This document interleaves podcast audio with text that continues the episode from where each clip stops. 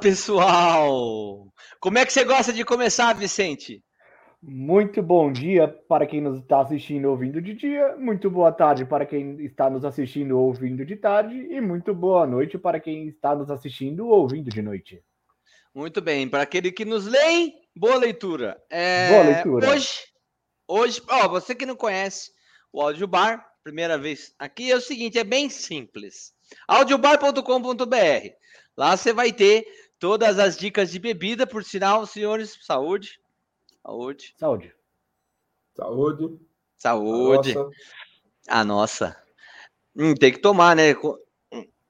Hum. Bebida é só para maior de 18 anos, tanto a compra quanto o consumo. Para quem beber, beba com moderação e se dirigir, não pode beber. É, e aí, assim, a gente tem essas entrevistas. Já vou apresentar o nosso entrevistado de hoje aqui. É, e nas sequências, entre uma entrevista e outra, a gente faz o bate-bola, que é o assuntos quentes da semana. Então hoje é a entrevista. Sejam bem-vindos aí, bem-vindas. Com a gente aqui, Pablo. Por favor, Pablo Garrido Jadans, é isso?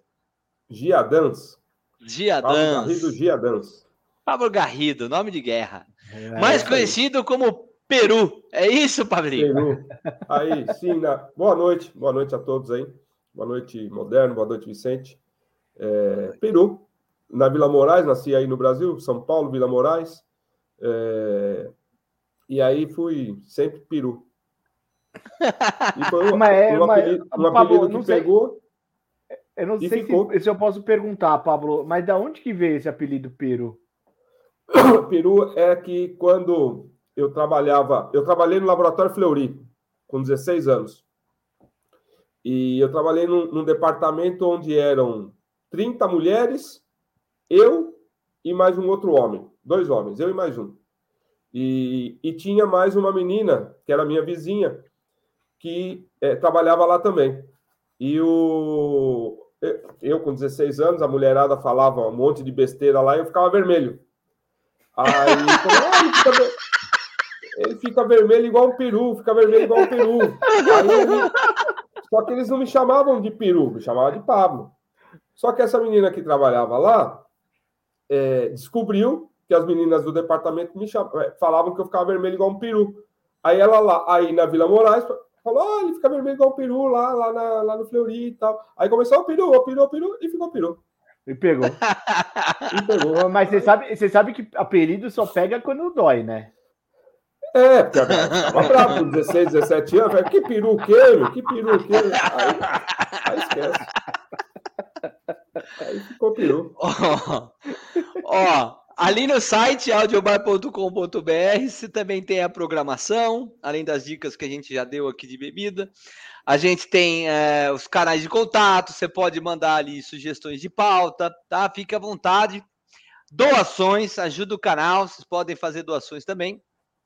É, Pablinho, você comentou Vamos que aqui no Brasil, pessoal ali na Vila Moraes chama de peru. Por quê? Você está falando aonde hoje?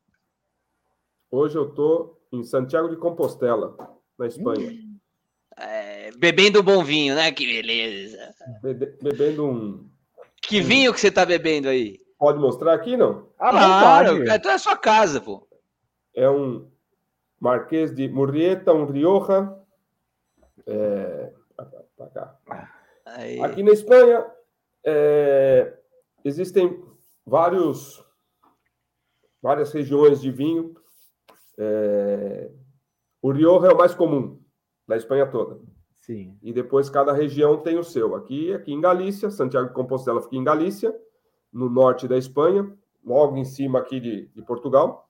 E aqui o vinho tinto que se toma é o Mencia, Ribeira Sacra, e o, o, o branco, albarinho, mas o Rioja é, é o vinho nacional, é um vinho muito bom.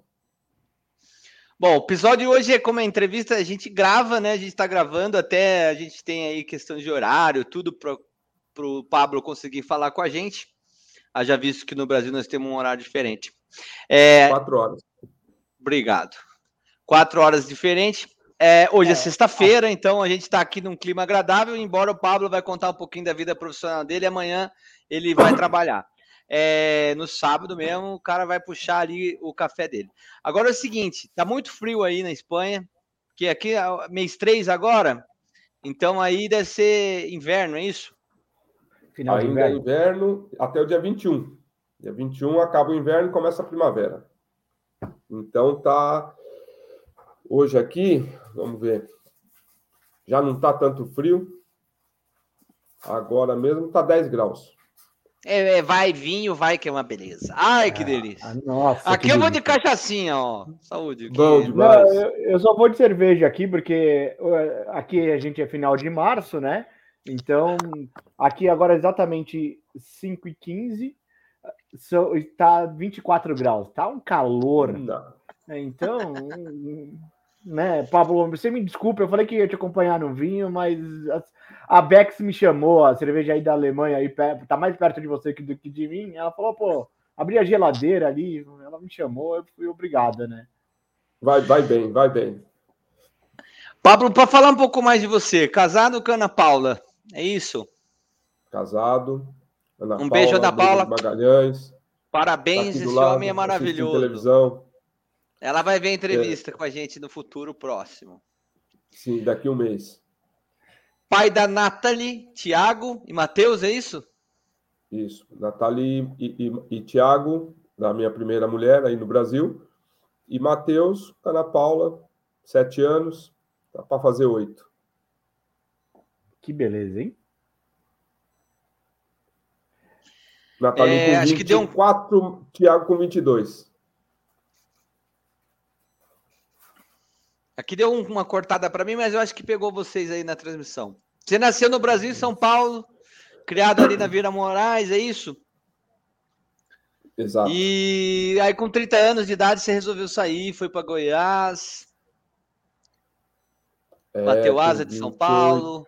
Com 28 casei, com 30 anos fui 31 mais ou menos, fui para Caldas Novas, Goiás, morar lá. Bom morar lá? Bom, cidadezinha tranquila, interior, interior de Goiás, Goi Goianada toda comendo piqui, as pamonhas.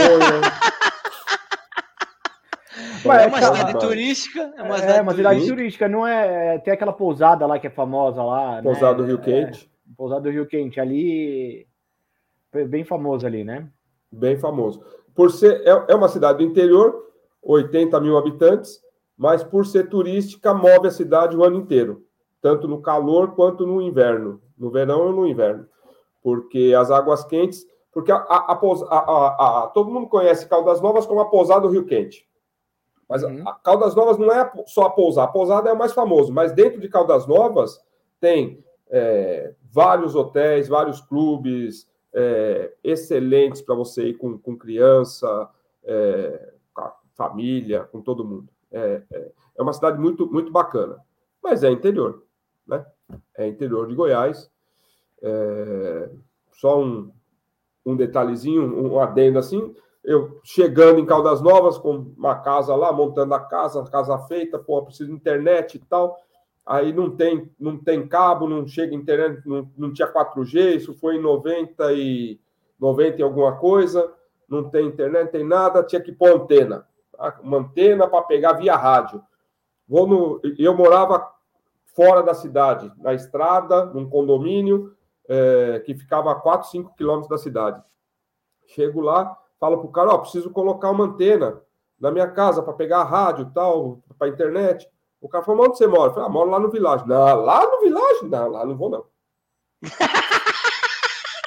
Era 4 quilômetros. Se vira, se vira. Lá, não, lá não vou, não.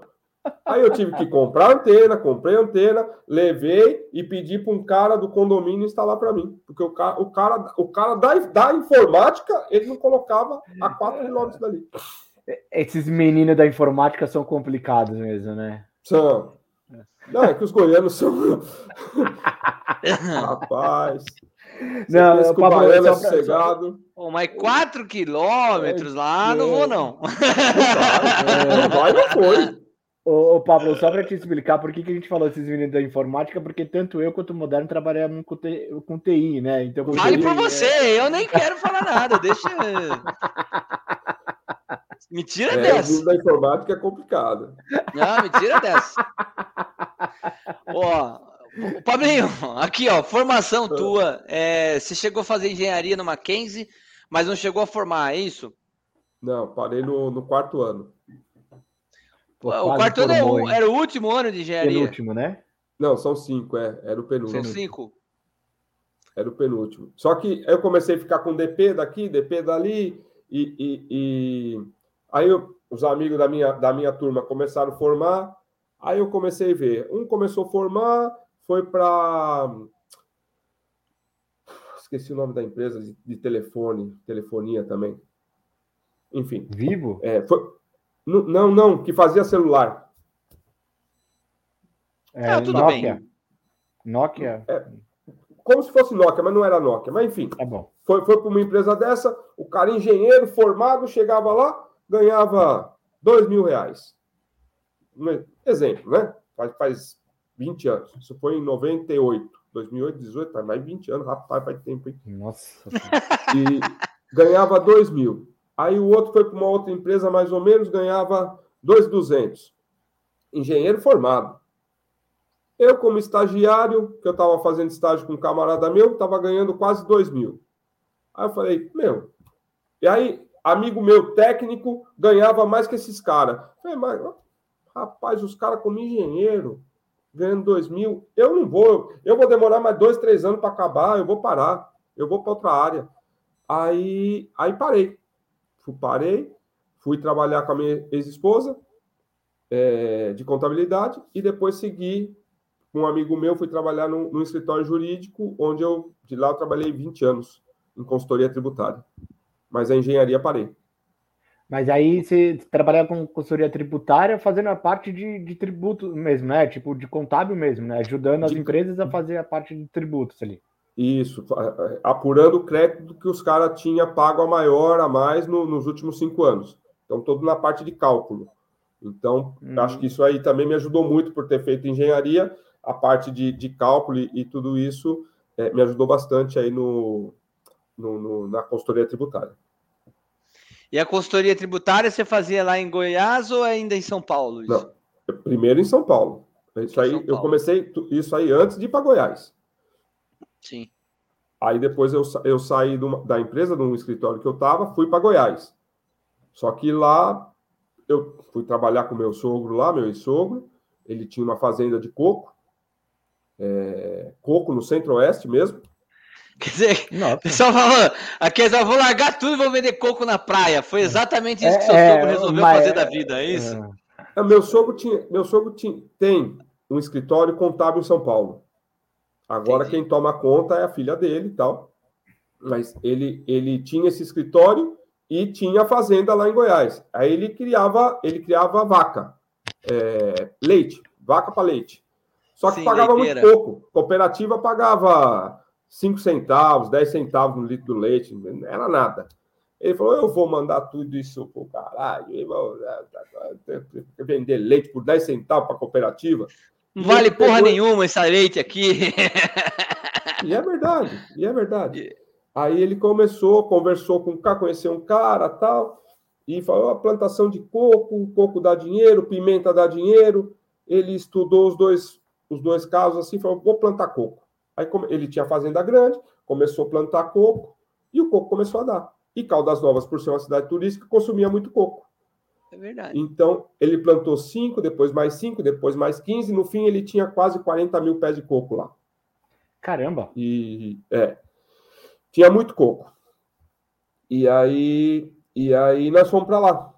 Só que aí, trabalhando lá, entregando coco, deu uns problemas lá de família tal. Aí um amigo Não vamos entrar em detalhes. É, Não vamos entrar um em amigo, detalhes. Um amigo meu que eu trabalhava com ele em São Paulo falou assim: Meu, volta para cá, estou precisando é, que você volte e tal. Aí eu voltei, fui para São Paulo outra vez e comecei, continuei trabalhando lá. Passou dois anos, falei para minha ex-mulher, falei, ó, eu não volto mais para aí. A cidade é boa, é tranquila, é sossegado com os meninos, né? mas eu, eu não volto mais. Eu ganhava relativamente bem, então para deixar aquilo para ir para um onde eu não estava bem financeiramente. Eu falei, meu, eu não vou. Aí ela veio para São Paulo. Ela foi para São Paulo, passou um pouco, a gente se separou. Então, aí eu continuei em São Paulo, é, trabalhando, fazendo consultoria tributária. Até que, num, num, num, certo momento, eu conheci a Ana Paula, numa das empresas que eu fiz o trabalho. Ah, São... cliente São... fornecedor! É... Conquistou a moça! São José Nossa! do Rio Preto. Não tem, não tem aquela lei lá que fala que onde se come o pão, não se. Não, não, não come a carne, é. Como é que não, é? Mas não, não trabalhava, com... Nós não trabalhava junto. É, ela trabalhava numa empresa, trabalhava na outra. Ah, tá. Não, tá explicado. Agora tá perdoado. Tá perdoado. Mas, aí, mas como é que você com a Ana, é, com a Ana Paula? Já mandei um beijo pra Ana Paula? Já, né? Para as crianças já, não mandei, já, né? Ana, Thiago, Matheus, um beijo para todo mundo. É... Como é que você com a Ana resolveram ir para Espanha? Como é que foi essa passagem aí? A passagem foi a seguinte. Você estava bem, né? Porque você acabou de falar, eu tô bem no tributário, aqui trabalhando em São Paulo tal. Como é que que, que, que, que deu? Como é que foi isso? Peraí, saúde. Saúde.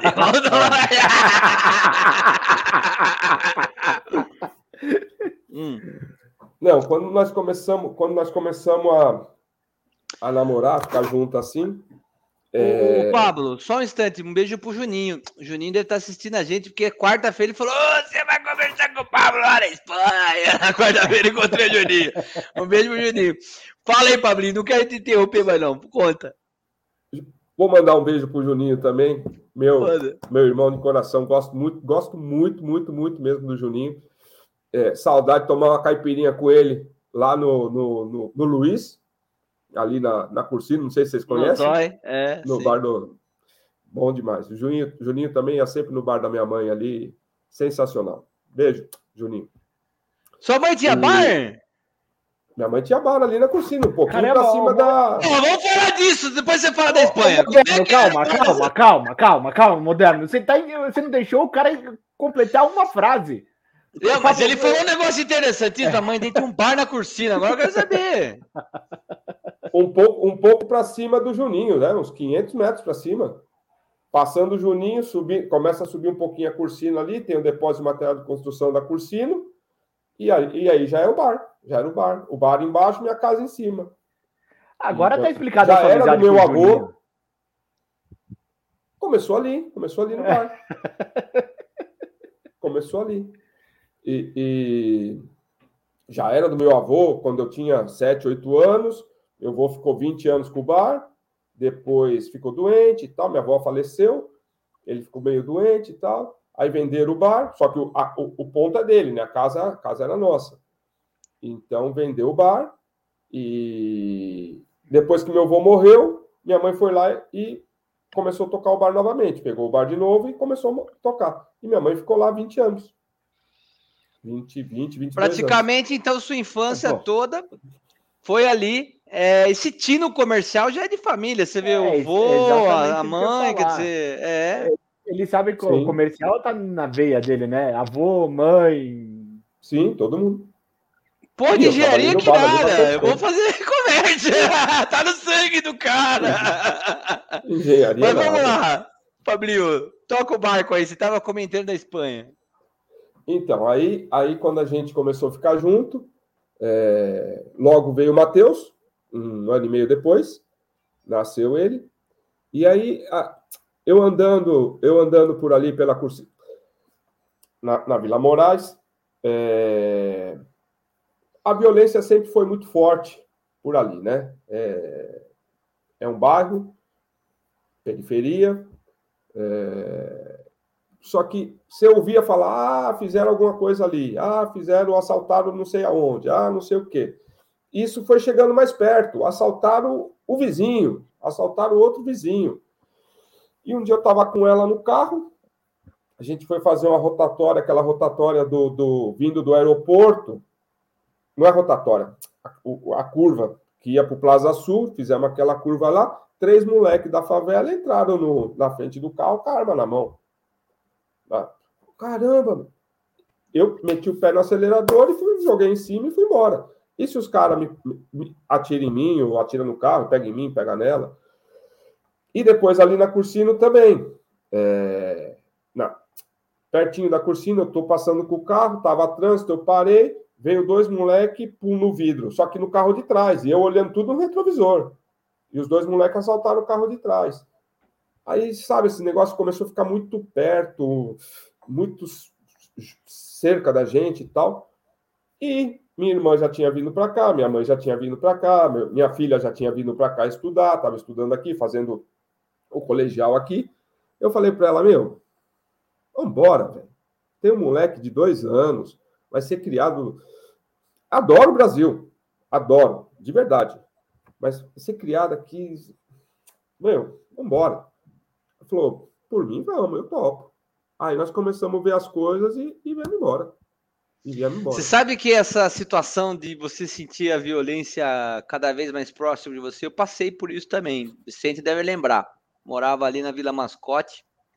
Gostava muito dali da Vila Mascote. Para quem não conhece, está assistindo a gente, é próximo do aeroporto aqui de São Paulo, Congonhas. E aí é, é um bairro legal, tem uns restaurantes bacanas, casas bacanas, tal, bem arborizado, tal. É, inclusive, se não me engano, até a igreja do, que o Padre Marcelo fazia os cultos é ali também, né? Ali na Vila Mascote. Cara, um belo dia é, é assim. Aí um belo dia, eu não lembro o nome da paróquia, mas é lá. Aí um belo dia eu olho assim na sacada de casa, tava o jornal da Globo, jornal SPTV, alguma coisa, filmando os manifestantes ali e tal, porque tinham fechado. Ih, Modano, acho que você tá. Eu caí para vocês? É, você caiu. Voltou? Sim. Voltou. Você tava falando dos manifestantes ali. Não, Isso, não você tava, tava tendo filmagem ao vivo. Tava tendo filmagem ao vivo e tudo mais. Cara, um rolo. A violência estava muito na minha porta, né? Aí a gente resolveu, cara, vamos sair daqui essa sensação da violência vindo, chegando cada vez mais próximo de você, né? Antes era no, no centro da cidade, agora no bairro do vizinho, agora no meu bairro, na minha rua, aconteceu com o meu vizinho. Aí você fala, quando é que vai acontecer comigo, né? É bem é, essa tive, sensação. É, eu tive uma situação, o moderno, o moderno vai lembrar, porque não lembra de nada, né? Mas eu tive também. Uma... eu ia falar que você ia lembrar, mas você. Uh, eu morava ali, sabe aquela rua é que não sei se você vai lembrar, o Pablo, do Walmart ali da São Judas, lembra ali? Sei. Eu sei. morava naquela rua. E aí a de teve... trás? A de trás. Chama professor Souza Barros, se eu não me engano. Eu lembro! Você lembra que eu morava lá? Você não lembra da história? E, e, aí teve, eu acho que foi o Dória, como prefeito, pegou e estourou a Cracolândia lá. E eles foram tudo para aquela praça ali, para as duas praças, tanto da praça que saía da Bandeirantes, que tem uma praça ali, né? E para a praça ali da, ali da São Judas. Meu, e a, normalmente nessa época eu trabalhava no Itaú e eu ficava trabalhando até tarde muitos dias da semana. E a minha esposa vinha de metrô e tal, até um dia que ela tipo, tava na rua, uns caras vieram mexer com ela, que nem sempre mexiam, e ela, tipo, dinheiro, essas coisas, mas ela acabou saindo, sempre saía. Nesse dia ela tava saindo, os caras começaram a ficar mais nervosos. Um cara que era de uma borracharia, a gente não sabe até hoje se era um segurança ou um cara que trabalhava na própria borracharia, tipo, puxou a arma para afastar os caras. Aí eu falei, putz, tá errado já, né? Eu tenho que sair dessa rua aqui porque não adianta mais, né? É, e fora teve outro episódio também, a minha cachorra era pequenininha, é uma raça chamativa e um cara sabia o preço, um, um cara lá o cara é fumador de crack lá, ele sabia exatamente o preço da minha cachorra. Ele falou, ó, tua cachorra. Aí você ficou com medo que eles fumassem a cachorra, né? Que vendesse, Não, fiquei, é, a cachorra, é... vendesse a cachorra para fumar. Mas, é, é, é, é, minha, minha mulher tinha um. morava em, São, em Mirassol, né? Do lado de São José do Rio Preto, e ela tinha um Lulu da Pomerânia. Cachorro naquela época Cara. valia cinco, cinco pau. É, hoje é 15. Hoje é 15. Imagina eu andando com aquele cachorrinho de vez em quando na Vila Moraes, saindo com o cachorrinho para passear. E os caras ficam de olho em cachorro, velho. Cachorro. Então, aí você fala assim, pô, moderno, ah, tive que sair lá da minha casa. Você tem que sair lá da minha casa. Tá errado o sistema. Nós não tem que sair da nossa casa. Quem tem que sair é esses bandidos, velho.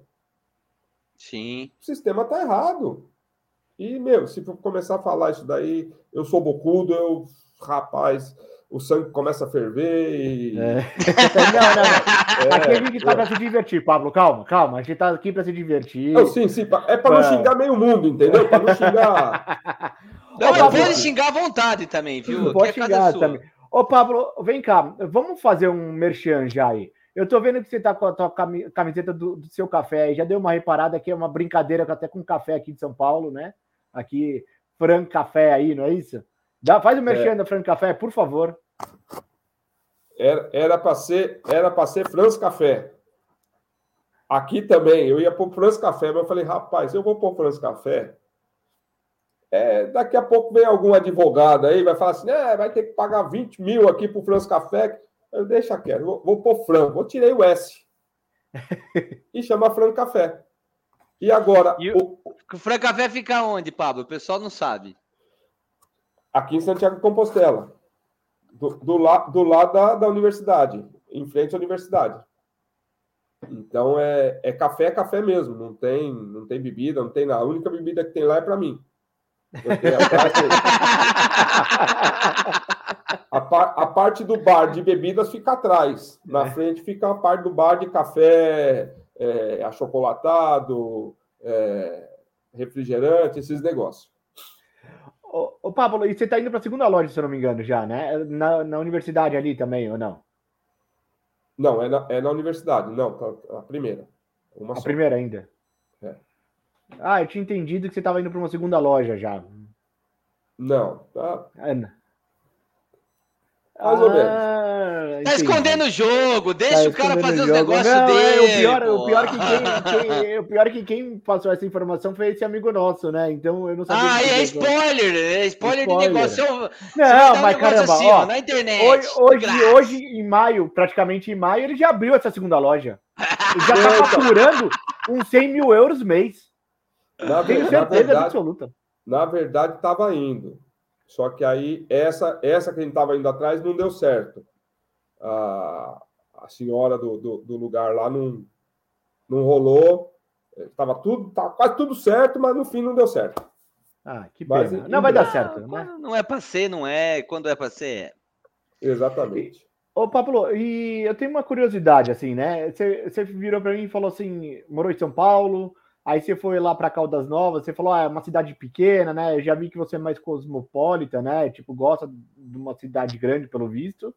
E aí agora você está em Santiago de Compostela, se eu não me engano, não é uma cidade muito grande da Espanha, né? Pequena Qual que é a diferença ali entre esses três mundos ali, né? Assim, São Paulo, Caldas Novas e Santiago de Compostela. Rapaz, Caldas Novas e Santiago de Compostela de habitantes é igual, 80 a 90 mil habitantes.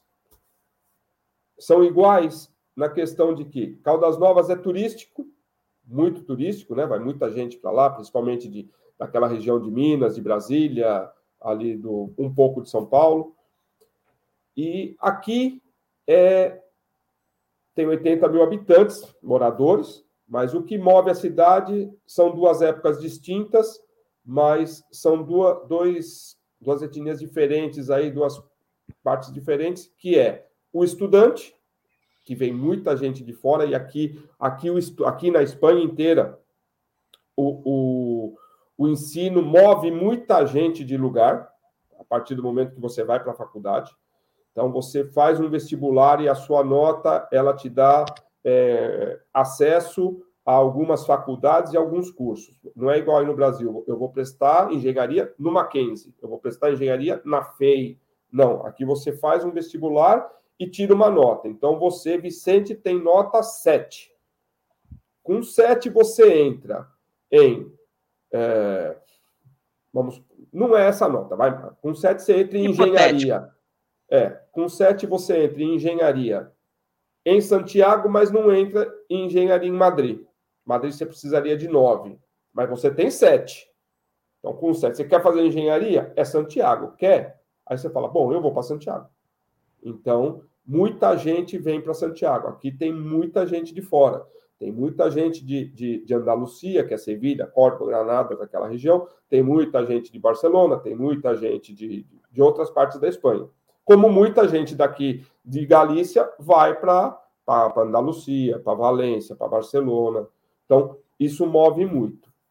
E, além disso, a parte disso, tem a partir de abril até novembro, tem os peregrinos, que é fazendo o caminho de Santiago. Então, tem dois caminhos, são os maiores, né? que é o caminho português e o caminho francês. O caminho francês tem 800 e poucos quilômetros que sai de Saint-Jean-Pierre-de-Port, lá na França, e o caminho português sai aqui, Lisboa, Porto, sai de onde você quiser sair Não, e vem andando é, até aqui. É, é perfeito. Você que está indo aí para Santiago de Compostela, na frente da Universidade Francafé, passa lá, fala, te vi no Audiobar, vai ter desconto, não vai, Pablo? Certeza. Certeza. Vai ter desconto. Algum brinde, algum desconto, você sai de lá com esse negócio na mão. Nem que seja para tomar o vinho que o Pablo tem, que é só dele, você vai tomar uma taça. Vai é tomar isso. comigo. Tá feito. E, e quando nós viemos para cá. Pode falar. Quando nós, quando nós decidimos vir para Espanha, a gente falou, conversando aí no Brasil ainda, meu, já mor, a gente já mora em São Paulo. Um, né? 20 milhões de habitantes, 12 milhões de habitantes aqui na capital. Nós vamos para a Espanha. Vamos morar em Madrid? Madrid, 5 milhões de habitantes, aquela loucura. Eu estou com 54 anos, minha mulher, 22. Um pouquinho mais.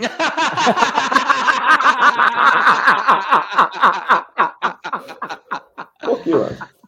E... Não, não vamos morar em Madrid. Ah, Barcelona. Barcelona também é uma cidade turística, muito, muito bonita. Não, viemos para cá.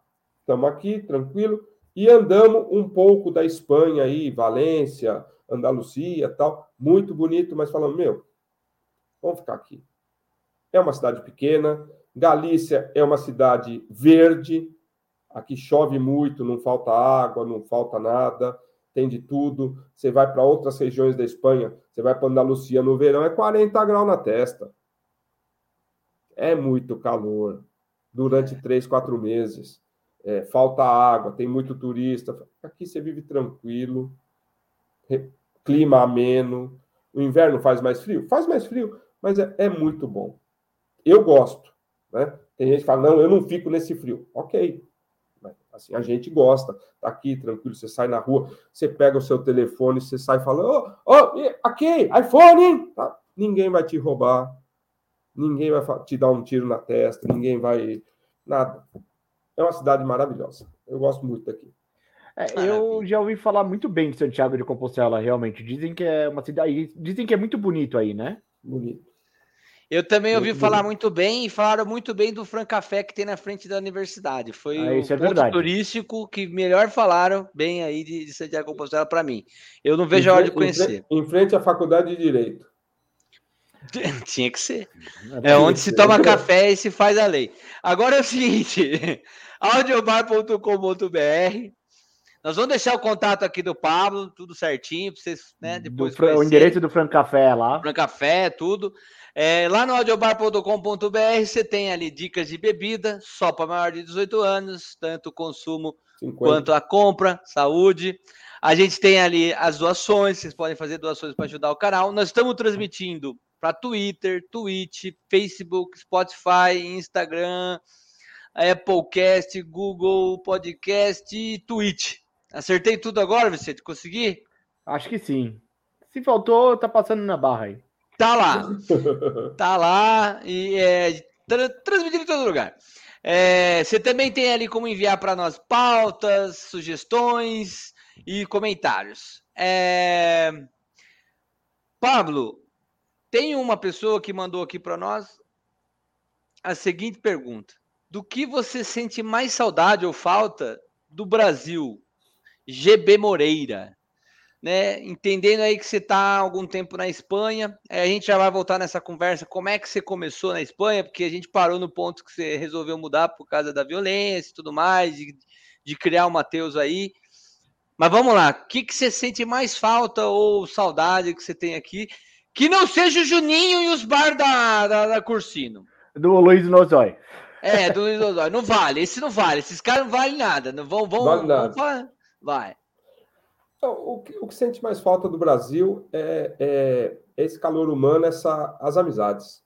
Bom, dá um abraço é, aí. Um abraço.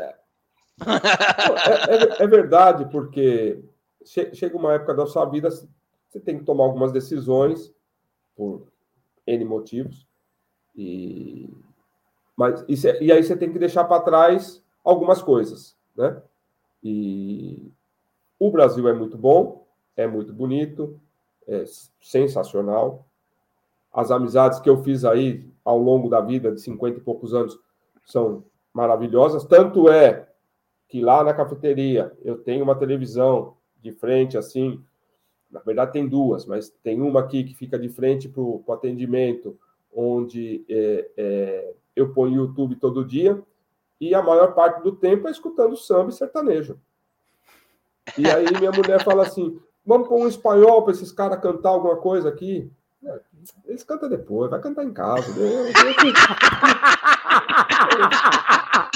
O cara, o cara entra aqui, fica dois minutos, pede o café e vai embora. Eu, eu tô aqui oito horas, dez horas trabalhando, eu quero escutar o samba, Zeca hum. Pagodinho e tal.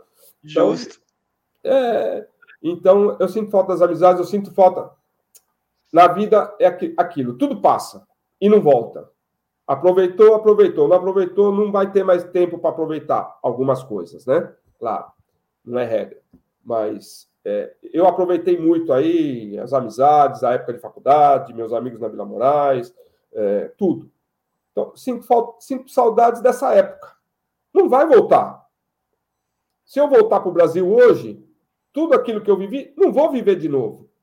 Vamos ter os amigos do lado, vai ter um churrasquinho ali no, no, no, no, bar, vai ter um churrasquinho na casa de um, vai ter um churrasquinho na casa de outro, mas não vai, aquilo que eu vivi não vai.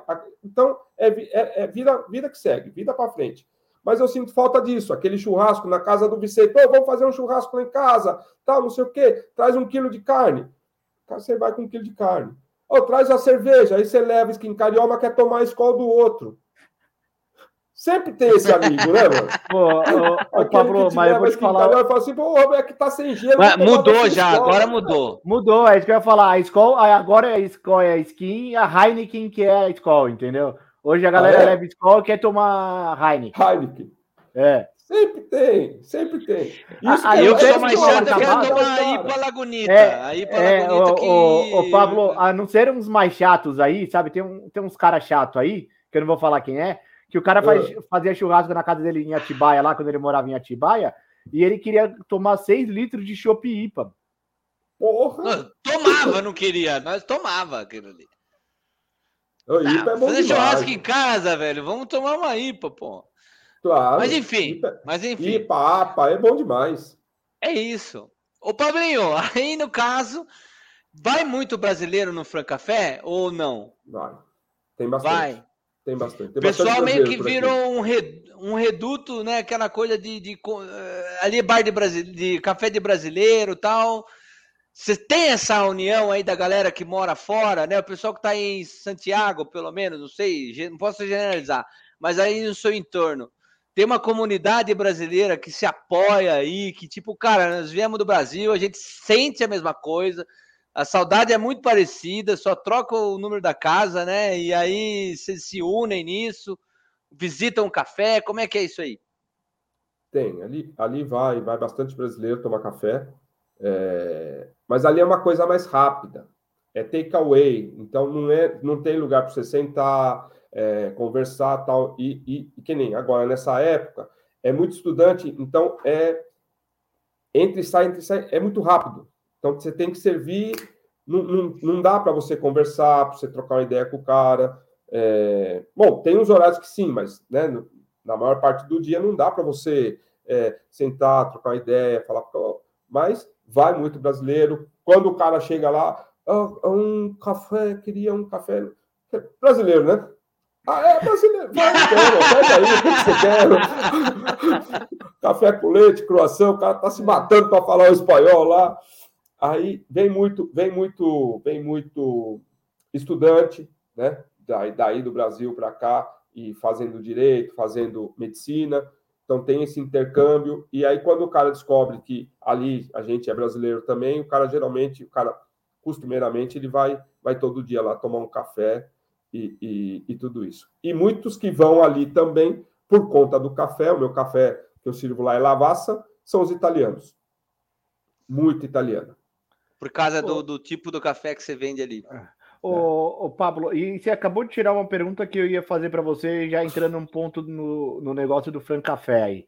É, me conta como que é selecionar o café que você vai vender, né? Você fica fazendo degustação para ver se o café continua na qualidade, como você montou o café lá, qual foi a marca, você já conhecia uma marca X e foi atrás oh, daquela vou marca. Vou pegar mais uma cerveja, pera aí. Vai lá, fica à vontade, eu vou conversar com o Pablo aqui.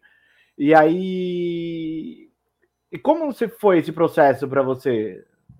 Ou você já conhecia uma marca lá, falou, ó, eu vou nessa marca aqui, que eu já conheço, gosto, e eu vou vender essa marca? Não, eu conhecia, eu conhecia a Lavassa do Brasil. Uhum. Já daí de, de quando eu trabalhava aí no, no centro de São Paulo, depois fomos trabalhar na Paulista, eu já conhecia daí. E aqui eu não tinha visto ainda. E assim, nem me passava pela cabeça abrir o café já com café lavassa. Isso aí não, não me passou pela cabeça. Então eu estava procurando, quando eu decidi abrir o café, eu estava procurando alguns cafés, conversei com dois, né? E um dia eu fui até a Corunha Corunha fica a 66 quilômetros daqui, eu fui de trem, cheguei na Corunha e fui até a cafeteria que tem ali dentro da estação de trem. Eu vou tomar um café. Quando eu cheguei na, na cafeteria, café Lavassa. Eu pedi um café, a menina trouxe, tomei o café e falei, porra, velho, Lavassa, mano, é esse. Café é bom demais.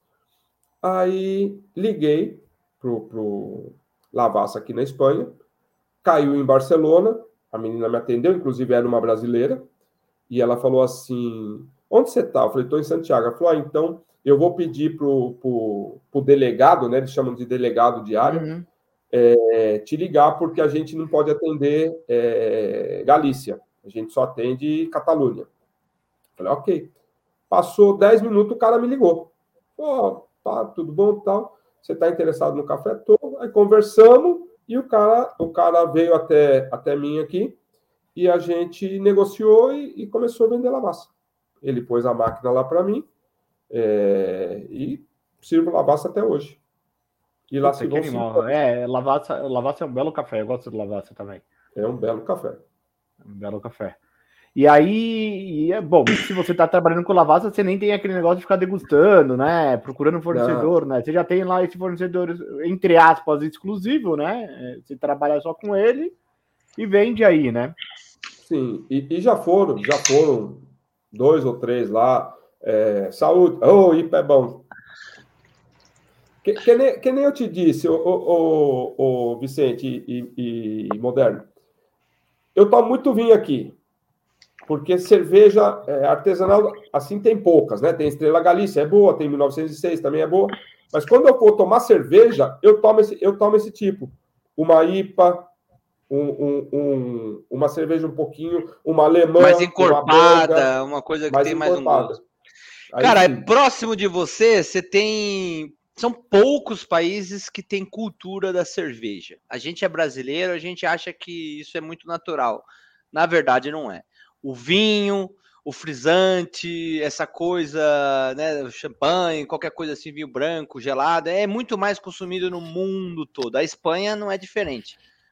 Uvas maravilhosas, os caras aí tomam vinho desde, né, sempre. Mas aí próximo de você, você tem Inglaterra, mais para cima lá, você, né, Países Baixos ali, a Alemanha, acho que Holanda também tem um, uma, uma cultura próxima da cerveja, Bélgica, que nem você falou, mas a Europa em si são poucos países ali que tem uma cultura de cerveja, né? O resto é muito vinho. vinho. E mesmo no verão, né? Você vê o português mesmo adora, né? No verão tomar aquele vinho de uma verde. uva branca, né? Verde. verde. E gelado, né? O clericô que a gente fala, que é aquele, que é aquele jarro cheio de fruta dentro, com vinho e tal. Você se adaptou bem aí com relação a, a esse gosto? Porque você está tomando vinho com a gente aqui hoje. Você aprecia o vinho. Você acostumou bem antes de ir para aí? Você tomava vinho? Como é que era isso? Aí no Brasil, pouco.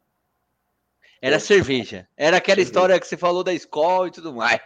Cerveja, cerveja, cerveja uísque e Campari. Aí. Olha, é o bebedor de Campari aí, Moderno. Cara, o mundo adora Campari. É, é, é italiano, aqui... se eu não me engano, né? Campari acho que é italiano. É italiano. E aqui tem, tem uma bebida que eu conheci aqui, mas dizem que já está aí no Brasil, que é, é italiana, que é Aperol Spritz. Sim, ah, Aperol, é. Aperol. Tem bastante. A mulherada, a mulherada toma muito aqui. Sensacional. Sensacional. É, o pessoal gosta muito de Aperol aqui também. Já tem, já tem isso, né? Em, na noite, né? No barzinho, o pessoal jovem tal tem tomado bastante. Da Mas época vinho... que você saiu daqui, é, não tinha, né? Não tinha, eu, eu não, não vim conhecer aqui. Você até encontrava quem passasse num free shop, comprasse, mas estava em casa. Pra você chegar num bar e pedir um Aperol Spritz, não ia ter. Hoje tem, hoje tem. Gin. Uhum. Gin é uma coisa... Gin aqui toma muito também. É. Toma bastante. Bastante gin. Sim, com aquelas frutinhas, semente, não sei o que, aquela coisa. Muito, é normal. E, e, me diz uma coisa, Pablinho. Tem uma questão aqui que eu acho que, cara, tem tudo a ver. Assim, você manja, se não está atualizado hoje, entendeu muito de tributo, principalmente do brasileiro, falando brasileiro. A família vem de comércio. Aí uma pessoa que mandou a JL A Silva, São Bernardo, acho, SBC, 87. Não sei se é uma pessoa, um homem, uma mulher, não sei o que é, mas quer saber o seguinte: empreender na Espanha é mais fácil que no Brasil? Então aí eu acho que você tem uma bagagem, pelo menos um conhecimento, porque pelo que eu entendi, não é que você tenha empreendido no Brasil, mas por conhecer tributo, trabalhar para um monte de empresa, e a, ali é o cerne do problema brasileiro. Essa tributação que a gente tem aqui é uma desgraça, né? Como é que é isso? O que, que você tem para dizer para nós aí? É... É. Toma um gole, dá uma respirada. Empreender aqui não é, não é fácil, não. Né? Você vem de fora, você não fala a língua deles. Eu falo um pouco, arrasto um pouco, eu, como eu digo, e minha mulher fala, cara, você, você não fala espanhol, você não fala galego, você não fala português, eu, eu mesclo tudo. Eu falo português com espanhol com galego. Porque meus pais são galegos, meus avós são galegos, todo mundo são, é, é galego, galego, né? E que foram para o Brasil. Então, em casa, eu sempre eu vim com aquela audição do galego. No, o dialeto é muito diferente? Então, não o é dialeto, dialeto é, é, muito. É língua. Galego é Isso. é língua. A língua ela é muito diferente? Na Espanha existem quatro línguas oficiais, língua mesmo.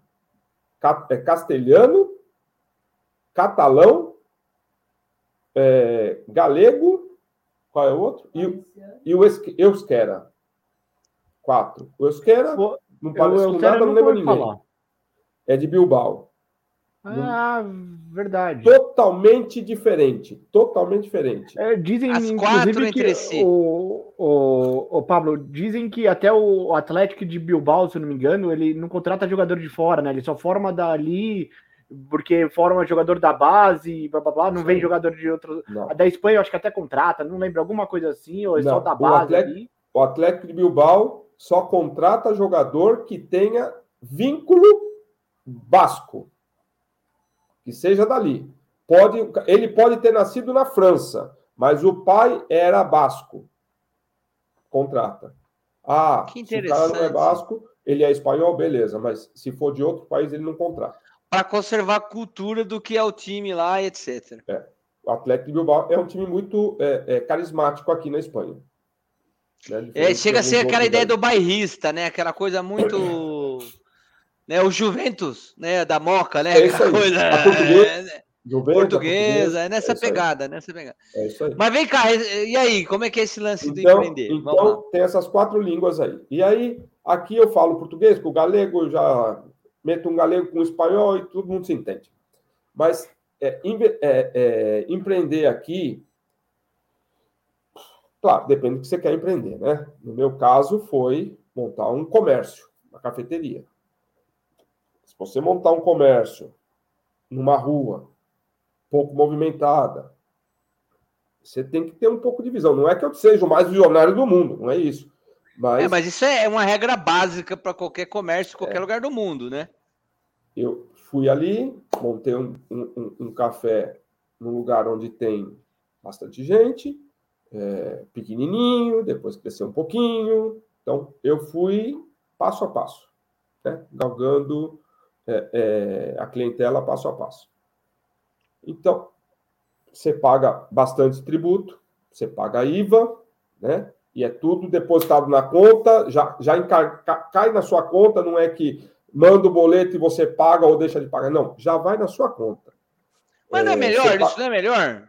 Você eu sou é autônomo. É melhor, assim? Eu sou autônomo e tenho que ser autônomo, né? Então, já vem na minha conta o, o valor ali todo mês. Você não acha um que isso é melhor? melhor? Claro.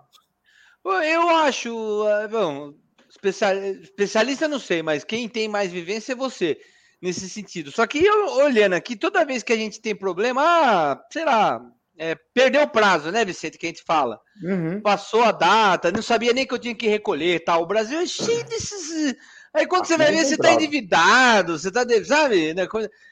Porra, me manda o que eu tô devendo, eu que tenho que mandar para você aquilo que eu devo, quer dizer, não me parece muito correto.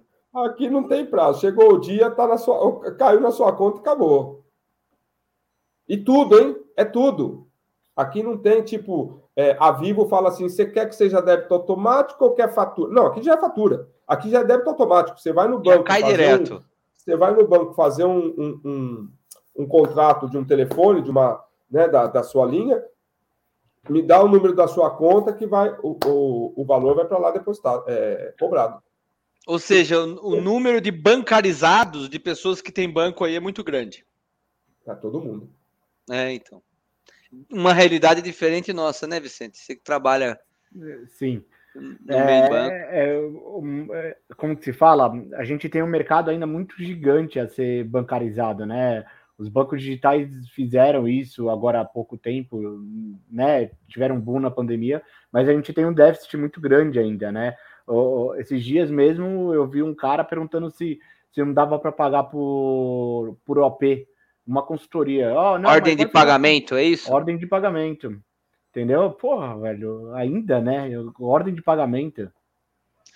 Cara, é. Bom, entrevista hoje aqui com o Pablo, não quero tomar a cena, não, mas tem muita gente que prefere trabalhar na informalidade do que com os bancos. O Pix acelerou muito essa ideia de bancarizar o brasileiro, né? Vocês têm algum sistema parecido aí com o Pix aqui? Não sei se você conhece o Pix aqui, o. Sim, eu tenho. Eu tenho Pix também. Ah, aí, ó, o cara recebe da Espanha. Vamos fazer o Pix aqui. Pode passar. Não, não, não, não, não. Eu tenho, eu tenho Pix aí, Pix, Pix e Pix. É, é algumas coisas que não, eu ainda então, faço aí no Brasil. Passa lá no café, se ficar devendo, você faz um Pix. Vai cair na conta tá. do, do Paulo. Aí, aqui é Bizum. Bizum. Bizum. Faz um Bizum. bizum. E tá muito em moda com a, com a molecada, né? É, eles vêm tomar um café, é, um paga, quanto? Tem três, três. Aí um paga, ah, eu te faço um bisum.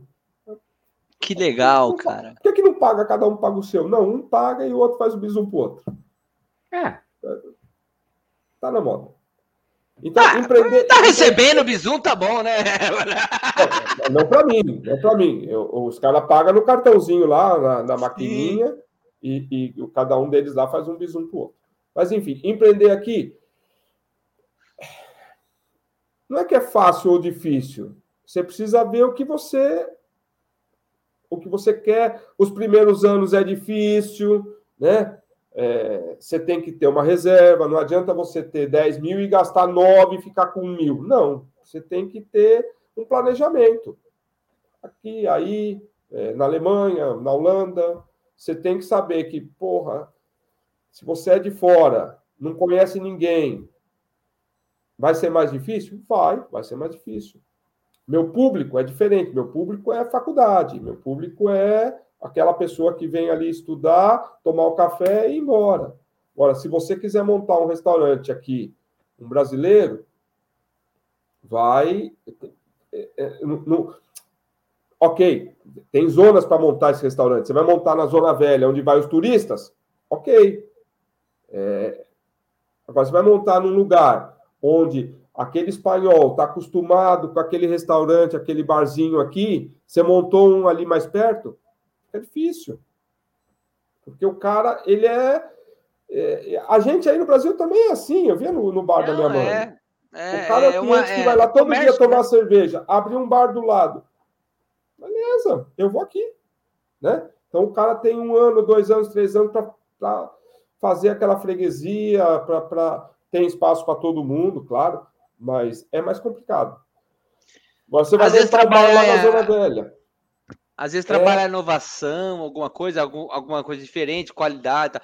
Mas eu acho que a pergunta aqui da J. Silva é mais relacionado a, a coisas tributárias, alguma a, esse perrengue brasileiro que é o custo Brasil, né? Que a gente fala aqui. Não, isso aí é fácil. Isso aí é fácil. Nessa parte, a Espanha ela tem uma. É, De um dia é... para o outro, sua empresa está aberta, você tra... É, é, já abre como autônomo, já está tá aberto, pode trabalhar, tem que seguir umas regras essas regras você tem que seguir.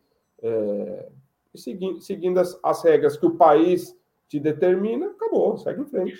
Você comentou que o tributo cai direto em conta, quer dizer, na hora de fechar essa empresa também, você já está tudo quitado, você já está tudo, tudo, pago, quitado. não tem que ficar atrás de recolher, etc e tal, igual aqui, que, que é uma bagunça. Até porque não é um ninho de cobra, né? Esse é o problema, é, né? Aqui no Brasil é, é um ninho de cobra. É um ninho de cobra. E se, se, se, eu se eu contratar um funcionário, é, funcionário tem lá o, o determinado horário para trabalhar, é, ele tem oito horas de trabalho. Ele pode trabalhar quatro de manhã, quatro de tarde, de segunda a sábado. Ele tem férias, como tem aí também, é, 40 dias úteis né, de, de férias.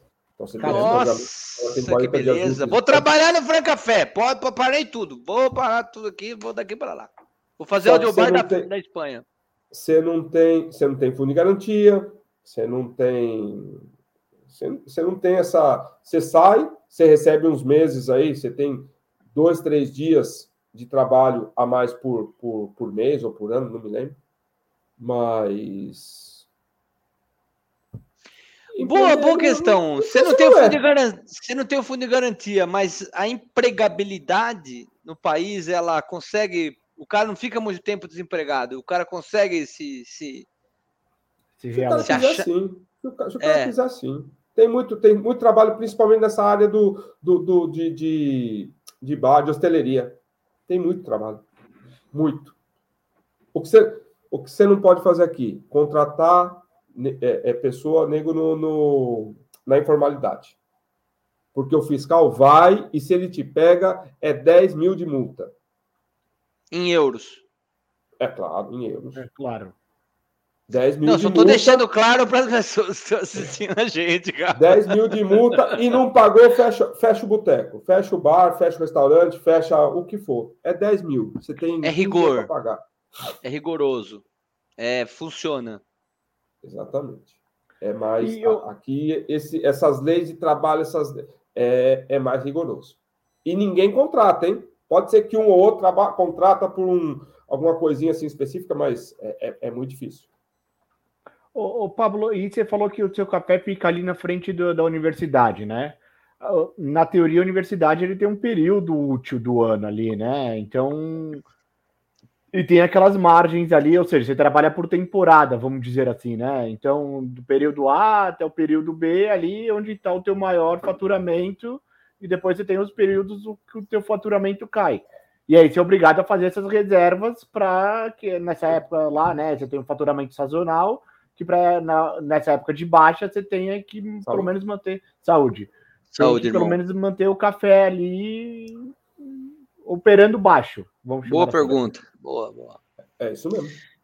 É isso mesmo. Mas e. Agosto, agosto fecha. Quais são os períodos? Quais são os períodos, assim? Não sei se pode falar.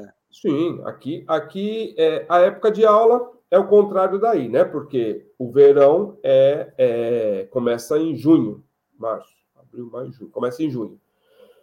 Os, a, a, aí, quando as aulas acabam em dezembro, final de novembro para dezembro, aqui acaba em junho de junho para julho. Junho, acabou as aulas, acabou as provas, acabou tudo. E julho vem a recuperação.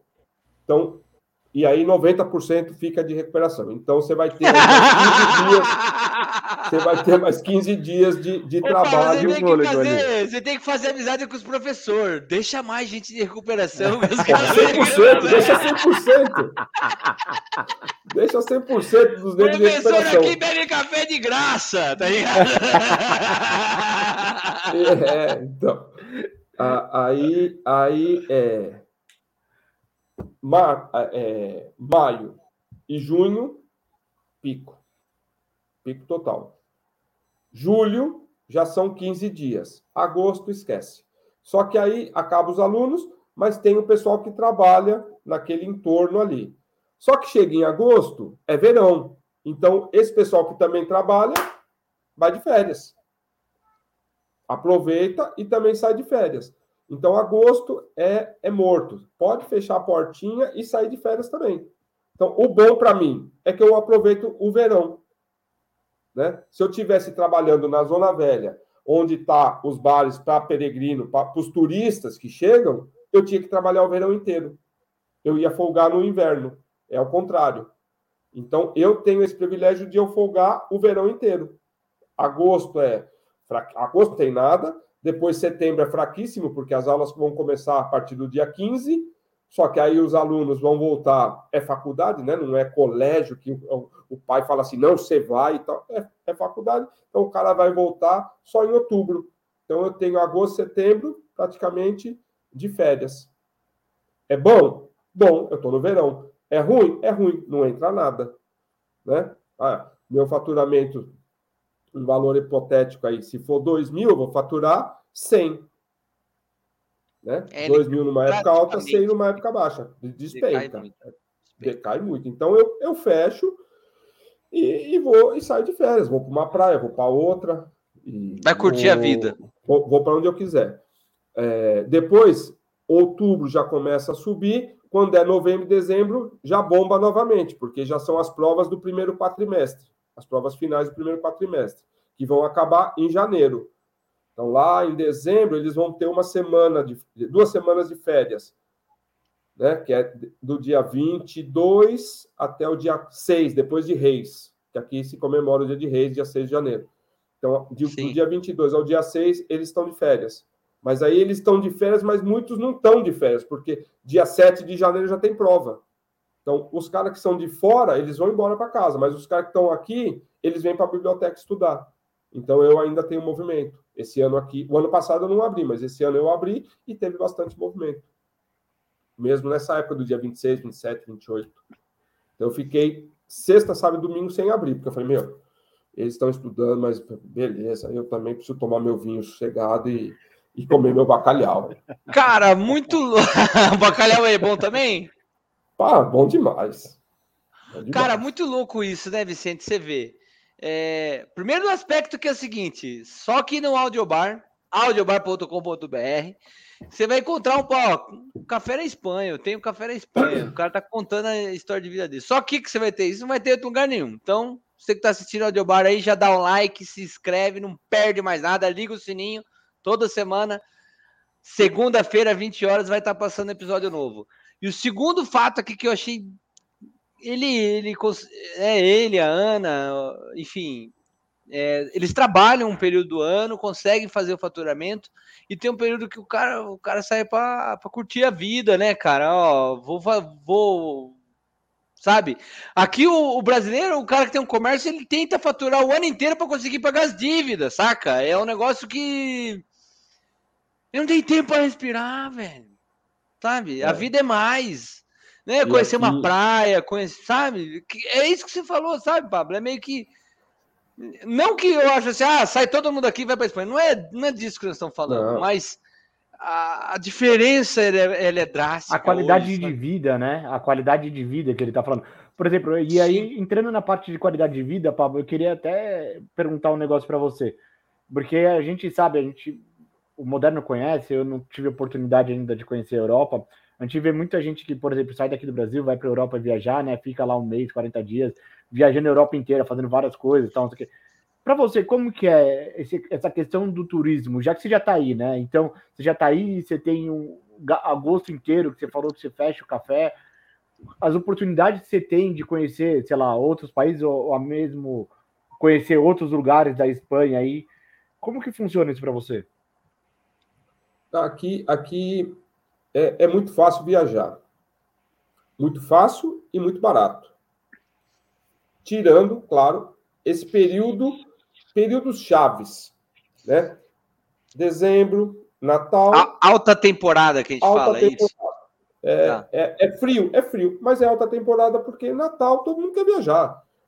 Apesar que aqui um pouco menos, mas muita gente viaja. Páscoa, Semana Santa, a partir agora do dia 1 eles pegam a Semana Santa. No Brasil nós temos a Sexta-feira Santa. Aqui é a Semana Santa, é inteiro. Então, é um país tem... muito forjado no cristianismo, né? A Espanha ela é tradicionalmente não tem, a cultura não tem dela. aula, não tem aula, a aula já acaba na sexta antes, então pega sábado, domingo, a Semana Santa inteira, que esse ano, se eu não me engano, é dia 7, sexta-feira santa. 7, 7 de abril. 8 e 9. E aí a, a aula vai voltar no dia 9, 10. no dia 11, na terça-feira. Ah, na terça-feira só. Então, você tem aí quase 10 dias de, de, de folga os alunos, né? As crianças. Então, quem, quem não. Aí não entra a maioria do. Aí não entra o comércio, mais ou menos, né? Mas entra quem, aquele cara que tem um emprego ali, que tem outro emprego é, em outro lugar tal. Esse cara, ele pede 10 dias de férias, 5 dias, né? Porque é de segunda a sexta, e vai viajar. Porque Bonitinho férias, falando não, as crianças. Sábado e domingo você não pega, você não conta, você pega de segunda a sexta. Então são cinco dias. E você vai viajar. Ah, mas aí é caro.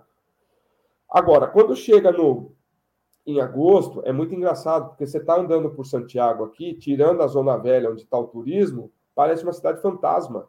Está tudo fechado escrito vacaciones. Fechado, cerrado para vacaciones de 1 a 30, de 1 a 20, de 20 a 30, e todo mundo vai embora. Os caras viajam mesmo. Agora, você vai, você vai pegar outubro, vamos supor, no final de semana normal em outubro, dia 10, 11, 12 de outubro. Ah, eu quero pegar um final de semana aí com a minha mulher, com meu filho e ir para Noruega. Você vai, entra no site aqui, pega a Ryanair, 10 euros. Para você ir para Noruega e voltar. 10 euros. Ah, eu quero ir para uma cidade um pouquinho mais assim, Paris, Roma, já é mais caro, já é 20. Mas não, de, não é nada fora da curva também. Não é nada fora da curva. É, chegar lá, os hotéis não são caros nessa época. Então você consegue, os caras chamam de escapada. Você faz uma escapada sexta, sábado e domingo, no final você gastou 100 euros e conheceu ali Oslo, por exemplo. Conheceu ali Roma, conheceu Milão, e tem vários voos daqui de Santiago de Compostela para várias cidades da Europa. Ah, se for uma cidade um pouquinho mais assim, é, distante, não sei, é, Praga, por exemplo, você não quiser, não, não tem voo de Santiago, você vai até o Porto. O Porto está duas horas daqui. Do Porto tem voo pela Ryanair para quase todas as capitais e as cidades da Europa. Então, pega é o carro, né? Pega o carro com aquelas estradas horrorosas, todas esburacadas, é isso, né? É, Aí você leva, você leva 10 horas para chegar em, em, Porto ali, né? É, assim, não, daqui, né? Daqui no Porto, daqui no Porto são, são duas horas. Duas horas. O Vicente está brincando, o pessoal que está assistindo a gente aí, não sei se está entendendo a piada. A ironia. Eu tô a sendo irônico. Mas eu, o Vicente, eu achei fofinho ele falando as crianças, né? O pai da Nathalie, um beijo. Tiago, um beijão, um abraço. O Mateuzinho de 7. A Nathalie tem 23 ou 22, eles, né? 3. Os mais velhos deles. Aí ele fala as crianças, o pessoal que tá na faculdade tem mais de 20 anos, já é tudo marmanjo, para ele é criança. é lógico, fofo, cara. Né? Esse cara é um dentro. que fofo, achei muito fofo ele falar. É, uma, uma curiosidade aqui, ô. Para que time de futebol que você torce, Pablito? Na atualidade, o melhor do mundo. Palmeiras, Palmeiras. pô! Palmeiras. Que eu... enfim o convidado que é palmeirense. O Vicente só traz São Paulino aqui nessa desgraça. Eu, eu, calma aí, deixa eu só colocar um ponto. Eu nunca vi o melhor time do mundo não ganhar mundial. Cara, Isso é um detalhe. Essa discussão vale um, um bate-bola inteiro. Não, é, não é agora. Que o foco é o Pablo. É. Há quem diga e quem acredite que é o primeiro campeão mundial. É. E aí fica aí, fica no ar. Isso, isso veio porque o Corinthians não tinha Libertadores, não tinha Libertadores, tinha um Mundial sem Libertadores. É, na é verdade, caiu não, nisso. É, mundial não tem. Nós não ganhamos o Mundial. Nós, nós, ganhamos a Libertadores, não ganhamos o Mundial do, do, do Manchester United. Do Manchester. Até, é. até, até, até porque a fase que vocês estão vivendo, vamos combinar, hein? Eu não sei agora, né? Não vai mudar, mas assim, a fase que vocês estão vivendo, o Mundial ali é um mero detalhe, né? Vá, vá, vá. Coitado do Vicente. Eu entendo, Vicente. A gente já.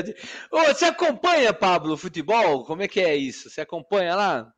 Acompanha. Daí? Fica mais difícil acompanhar os, os jogos do dia de semana, né? Porque quarta-feira, por exemplo, o jogo é 9 horas da noite, 9 e meia da noite, aqui é 2 da manhã. Não dá. Libertadores, Sim. não dá. Mas nos domingos, quando o Palmeiras joga às quatro da tarde, eu, eu assino, né? Eu tenho aqui. Tem alguns jogos que é 11 da manhã, eu não sei se é futebol paulista, o que que é, Vicente? É brasileiro, é paulista? Brasileiro. brasileiro. Tem uns 11 horas da manhã aí para você, fica bom, né? E os da 4 da tarde também. É 4, 5, Sim. 6, 7, 8, 8 ou 9, né? Porque agora, a partir do, da, do final de março, tem horário de verão. Então sobe uma hora a mais. São 5 horas de diferença. Mas os da 4 da tarde aí dá para ver. E para assinar pay-per-view ou assistir alguma coisa assim, fica fácil? Como é que é essa, essa parada de, de, de... Porque aqui no Brasil ainda tem um conflito de interesse com relação à imagem. É, o detentor da imagem geralmente não é o clube. Nunca é o clube, né, Vicente? Me corrija se eu estiver errado. Mudou, mudou a legislação há uns dois anos. Agora é o clube e ele vende a imagem dele para Tá facilitando, então tu tá, tá facilitado, tá facilitando. é isso. Mas eu Porque era muito difícil antes. Eu assino o Premiere e eu vejo. Ah, hum. o pessoal do sai... Premiere adora a gente. A gente faz uma propaganda para eles aqui. Sim, sai 10 euros para mim. Sai. 10 euros na é. conversão dá quanto, Vicente? Uns 50 mais? É, dá uns 60 aí 56. alguma coisa, né? Tá não, mais barato tá... que o meu, porra! Pior que é, tá mesmo. Eu tô pagando 90 pau. Olha que absurdo, 90 reais. É isso mesmo. Alô, Olha. Premier, atenção, é. hein? A gente tá de olho. Por que que pra fora é mais barato do que pra dentro? Tributo, ah, pô, calma, calma, calma. Tributo. Eu falo, você que é o tributário aqui, que tinha que explicar. Me explica você. O tributo da importação é zero. Piscofins é zero.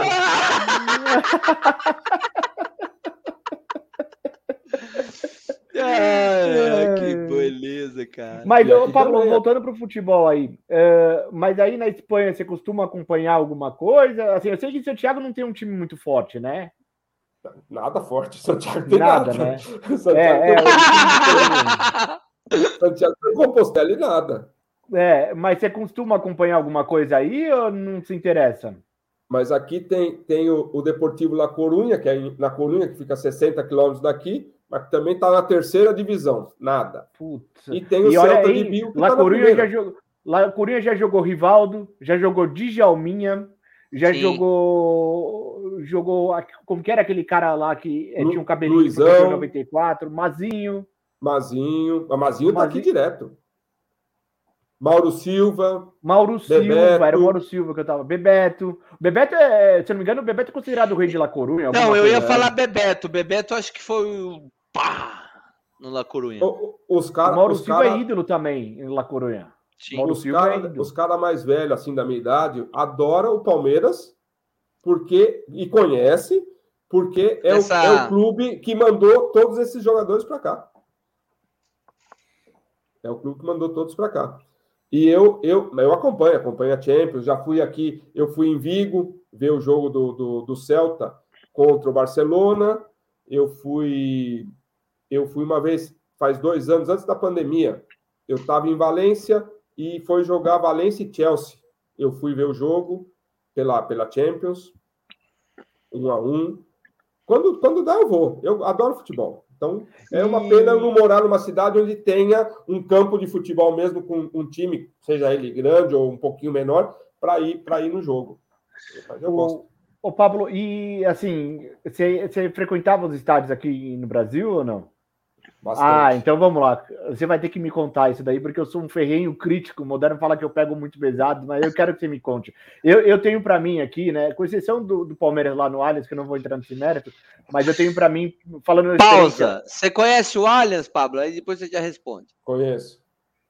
E aí eu tenho, pelo menos no, no, no, São Paulo, tá? Eu vou te falar no São Paulo minha experiência.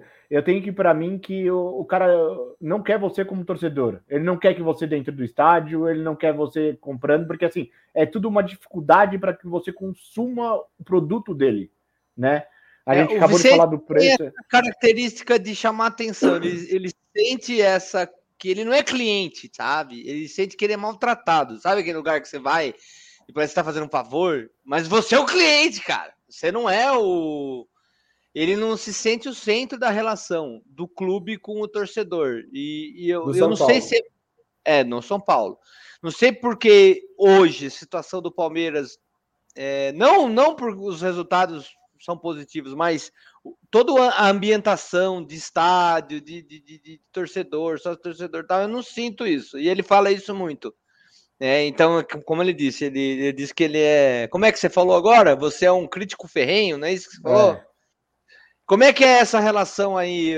Bom, aí a pergunta é do Vicente. Faz aí. É, mas exatamente. Como que é assistir os jogos aí? Você foi, falou que foi um jogo da Champions, você falou que você foi ver Campeonato Espanhol, Celta de Vigo e Barcelona, né?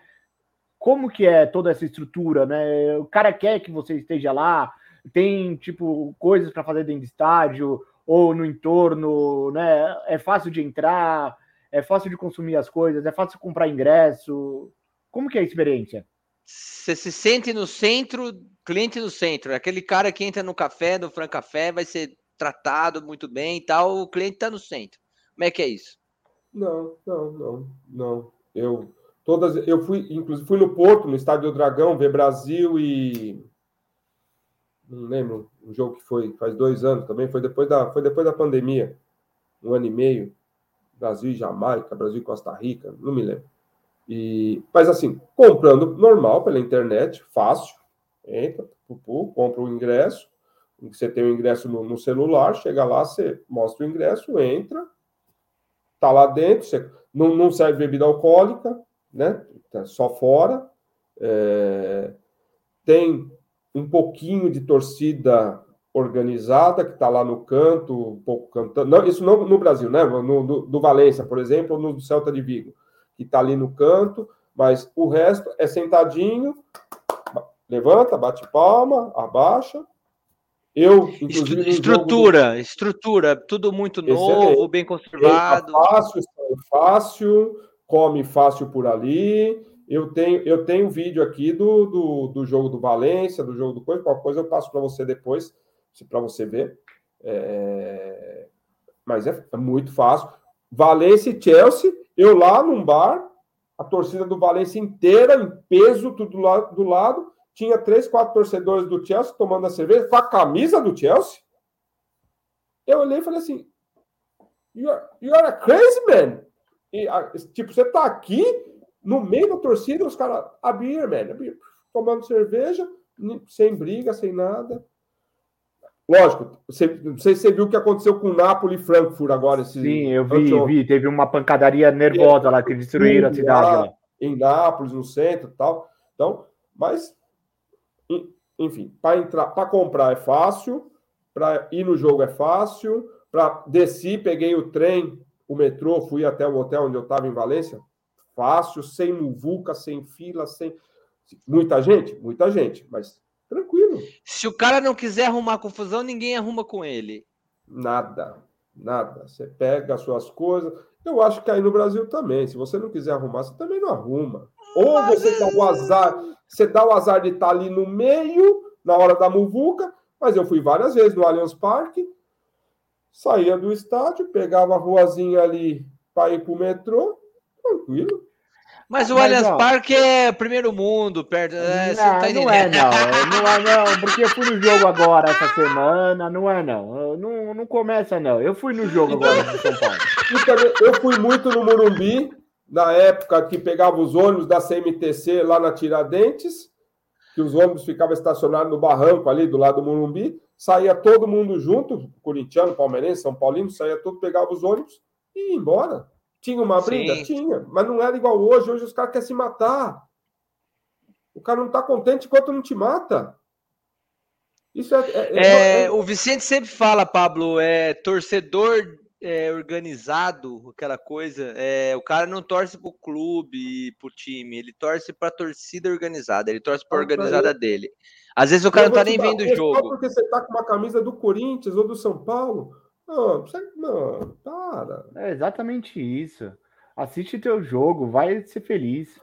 Ainda que eu conheça o torcedor de organizada, se você tiver com a sua camisa aí do São Paulo, do Santos, né? Falando de palmeirense, de... não vou falar o nome da torcida aqui para ninguém pegar no meu pé. Mas o cara não vai mexer com você. Você é torcedor comum, sabe? Na cabeça comum, do cara. Claro, Aí claro. se ele vê que você tá com uma, com uma camisa da outra organizada, ali os caras hum, parecem um peru, né? Parece um pavão. Fala aí, peru! Oh, o cara quer aparecer. Mas, moderno, nem tanto, cara. Eu vou te falar, vou te dar um exemplo que eu li, assim, no, na SPFC Tweet lá, que eles falam, né? Que é quando é só, só as coisas, notícias do São Paulo. Sim, e, e, os torcedores do São Paulo indignados que eles estavam pegando um metrô ali na volta do jogo que São Paulo foi eliminado do Água Santa na, na segunda-feira, que eles estavam lá e assim tinha um monte de torcida organizada lá, tal, não sei o quê e tinha os torcedores normais. E tinha do outro lado da, do metrô, tinha um cara com uma, com uma camiseta do Palmeiras, do Corinthians, desculpa. Normal, Corinthians. normal. Um normal. cara normal.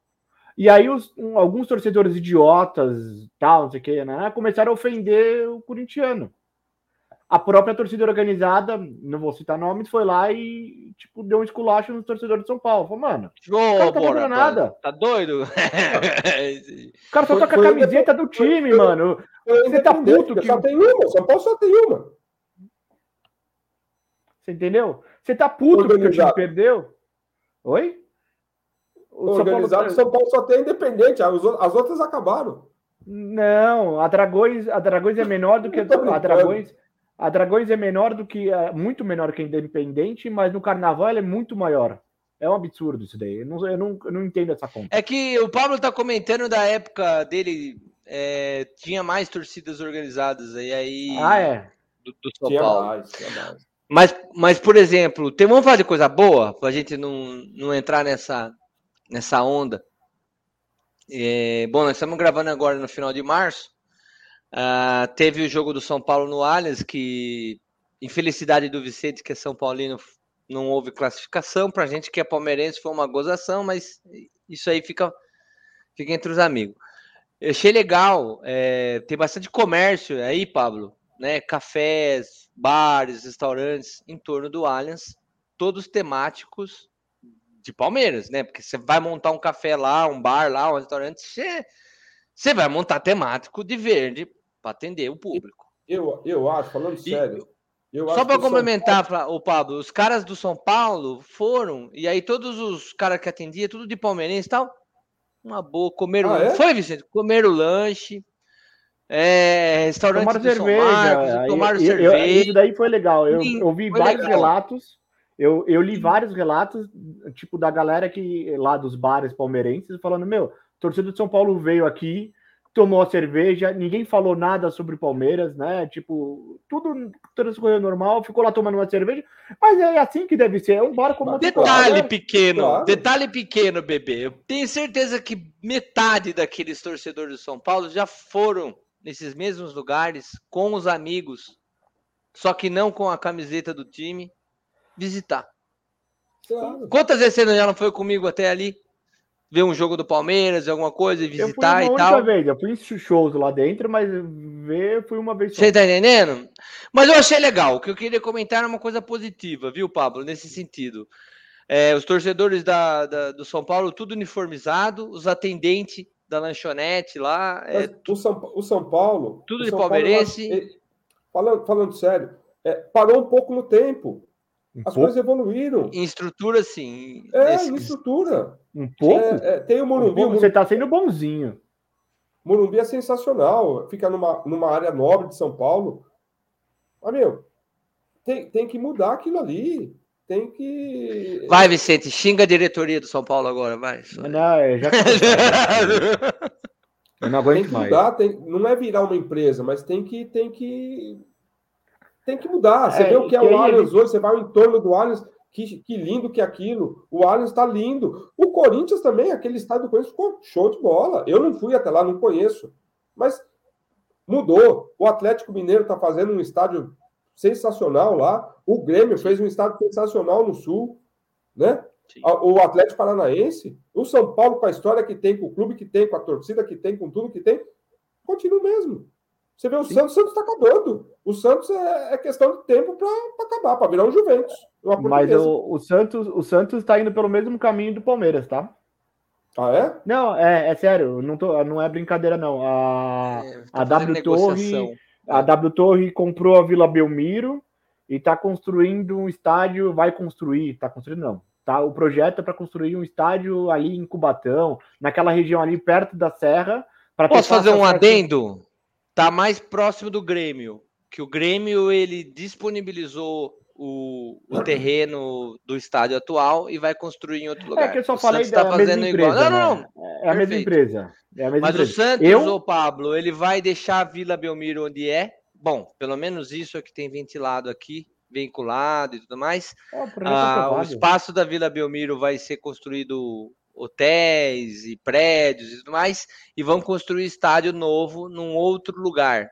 Então ele vai fazer um esquema desse. Mas ainda é muito novo, não dá para. É, mas eu sou, eu sou favorável a fazer a mesma coisa com o Morumbi. O Morumbi fica numa. É a mesma história do, do Olímpico lá, do antigo Olímpico, que é o estádio do Grêmio. Ele ficava Sim. na área mais nobre de Porto Alegre. A OAS, a construtora lá da época, foi, comprou o Olímpico e construiu o estádio do, do Grêmio lá, o, esqueci o nome do estádio do Grêmio, num, na periferia de Porto Alegre fez um puto estádio. O Morumbi dá para fazer igualzinho. Aquele terreno é um bagulho gigante. gigante. Aí todo mundo pergunta para mim, fala, ah, mas e a sede social? Ah, que a social que, se, que o raio aparta aquele negócio lá, que só dá prejuízo. Sim. Sim, sim, sim. Meus amigos, a gente já está aqui há uma hora e meia. Pô, faz mesmo. Estamos chegando próximo do fim. eu não gosto de falar que é no final, senão o pessoal já começa a sair. Não, calma, sempre tem alguma conversa a mais, né? Mas, ô Pablo, você queria deixar algum recado aí para quem está começando? Não sei, quem está querendo mudar de país, é, ou querendo fazer empreendimento novo, sei lá. Que para essa nova geração, que nem você diz para as crianças, as crianças da universidade, onde você, você sempre atende ali. Que recado que você ia dar para essa galera? Não, para o cara que quer sair do Brasil para vir para cá, para a Europa em geral, primeiro o cara tem que ter uma coisa na cabeça que não vai ser fácil, né? Então o cara fala assim, porra, eu vou, ah, porque o sonho Europa, amigo. É igual aí. É igual. A burocracia em alguns pontos é a mesma, é, um hospital é o mesmo. Eu sinto falta da minha, do, do, dos meus hospitais que eu ia aí, aí em São Paulo, dos meus médicos que eu ia. Eu, te, eu sinto falta. Você vai aqui, o cara te olha e fala: ah, toma um ibuprofeno aí, toma um paracetamol. Amigo, mas tá doendo. Não, você, o cara nem te olha direito. Não sei como é que tá aí agora, mas meu. É, então o cara pensa, Europa, ah, aquele glamour. Não é assim. Não é. Mas se o cara quiser sair do Brasil, ele tem primeiro ele tem que ter vontade, tem que ter, porra, eu vou, seja para qual país for. Eu nunca quis um país de língua inglesa. É complicado. Minhas origens estão aqui, uma porque minhas origens estão aqui. E o cara tem que vir com vontade. Fala assim, vai ser, vai ser sofrido. Eu, minha família estava aqui, mas tem muita gente que vem daí para cá, a família fica no Brasil, ele vem com a mulher, deixa pai, mãe, não sei quem, teu sobrinho, tudo aí. Solidão, né? É complicado. Se você tiver uma, dependendo da sua idade, você não vai fazer as amizades. Você sabe que as amizades mais assim são aquelas que você fez lá atrás, né? É... Mas por outro lado, a tranquilidade, o é de um lado para o outro, a educação do seu filho, é diferente. Então foi isso que pesou para mim quando eu vim. Então, o cara quer vir daí para cá, Espanha, Portugal. Tem muito cara que está vindo para Portugal e está voltando embora. Eu tenho um amigo que mora aqui em Coimbra que ele importa cachaça daí do Brasil para cá. Ele tem um, uma empresa de importadora, importação de cachaça.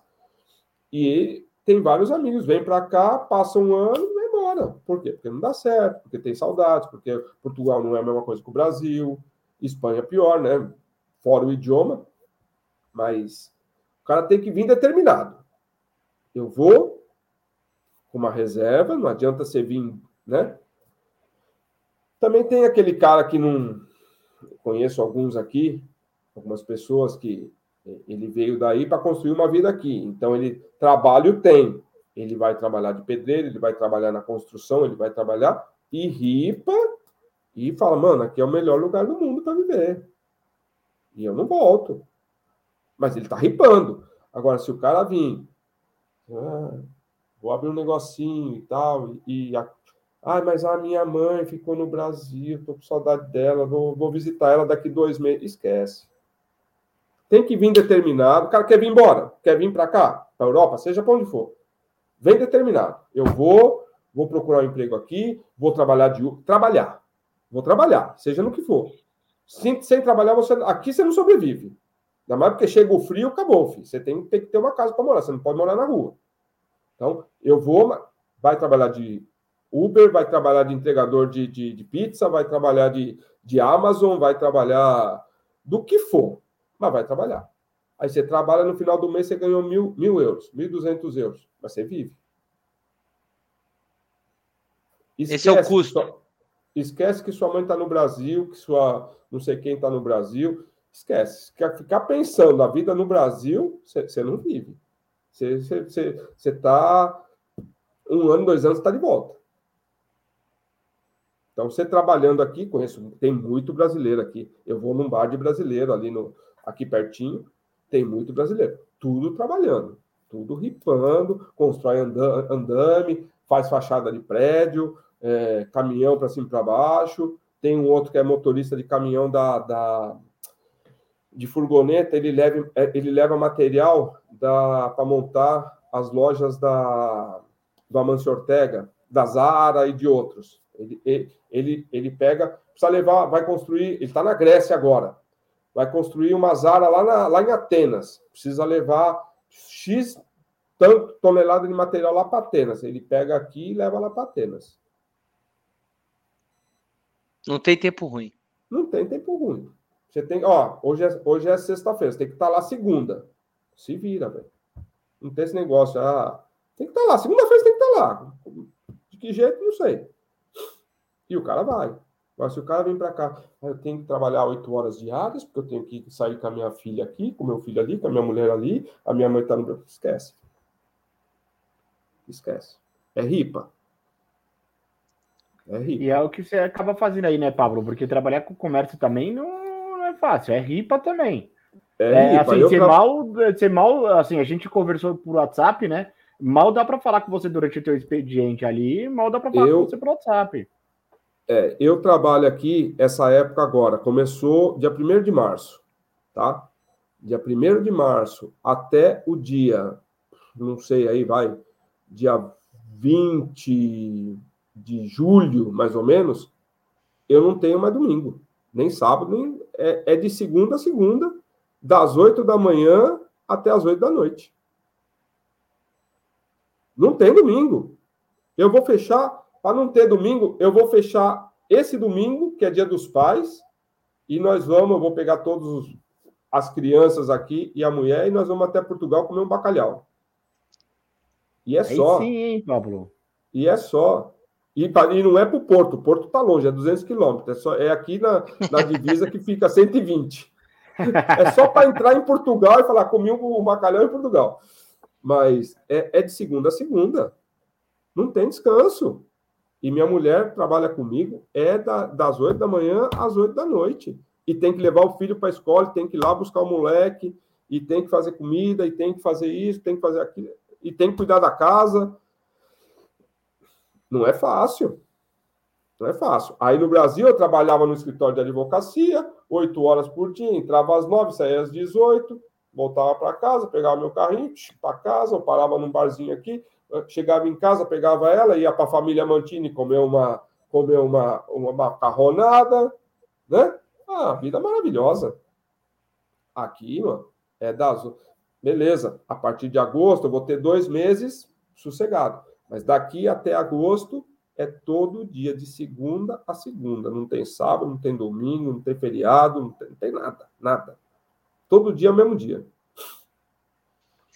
Oh, Pablinho, sabe o que a gente não falou? Que alguma história engraçada você tem aí que, que te marcou nessa mudança toda, nessa, nessa, nessa odisseia que é. Rapaz, aqui tem algumas, hein? Não pode começar. não se acanhe, não. É que eu vou, vou encher meu copinho aqui. Um... Ah, então vamos, audiobar.com.br. Lá você encontra xícaras de bebida, é. mas não o vinho que o Pablo tá tomando. É. É, encontra também, moderno. Encontra, será, esses vinhos é espanhóis ali? Encontra, tem, tem, tem vinho espanhol tudo. lá também. Só para maiores de 18 anos. A compra e o consumo. Quem beber não pode dirigir. Uh, se beber, bebeu com moderação. É, lá no audiobar.com.br você também tem a pauta, toda a programação. Você pode sugerir, todos os nossos contatos estão ali. E faça doações para ajudar o canal. Vai, Pablinho. Peru, é. como diria o pessoal daqui Peru. do Brasil. Vai. O, o, o, um dia descemos até Portugal, estamos lá, tá. fomos cedo, eu, a mulher, o moleque. Aí paramos numa padaria ali no perto, perto do porto. Aí eu falei assim, tomar um café da manhã aqui, comer alguma coisa, umas 11 horas mais ou menos. Vamos tomar um, tomar um negócio aqui. Aí entramos, veio a menina, atendeu nós. Oh, bom dia, bom dia. Olha, bom dia. É, eu vou tomar um café. Um café com leite, sim, um café com leite. Aí minha mulher falou assim: é, tem suco de laranja? Hum, não tem. Mas se quiser, eu faço. Ah, como assim? Não, porque, ah, não, não tem o suco de laranja, mas as laranjas estão ali. Se quiser, eu faço o suco. Então tem, cara. Então tem. Eu olhei para ela, ela olhou para mim e falou: então faça um suco laranja? Não tem, mas vai ter. Sim, vai ter um suco laranja. Rapaz, tem suco laranja? Não. Mas se quiser, eu faço. Ah, tem razão, eu não tinha o suco, tinha laranja. É o, Os caras são muito categóricos, né? É literal, né? É literal. É, é literal, a, com literal. A, a, com A, cara. Tem suco de. Não, não tem. Tem não. laranja. Mano. Tem a laranja. É igual o pastel de Belém. O pastel de Belém, sabe o pastel de Belém? Sim, sim. Aqui não é. Em Portugal, o pastel de Belém é o pastel de Belém, que fica em Belém. Aquele docinho, aquele pastel de Belém chama pastel de nata. Então, aonde você Olha for, só qualquer lugar de Portugal é pastel de nata. Mas em Belém, que é como se fosse a moca, aí, aí em São Paulo, é o pastel da moca. Só tem na moca, porque é o pastel feito na moca. E Belém é, é o pastel de nata feito em Belém. Não, mas... exatamente. Mas o pastel de Belém é feito ali em Belém, onde tem a Torre de Belém, tem um, tem um lugar ali, uma doceria do lado, que faz o pastel de Belém. Que é ô, ô, Pablo, mas não é o mesmo esquema lá da tipo do frisante do champanhe?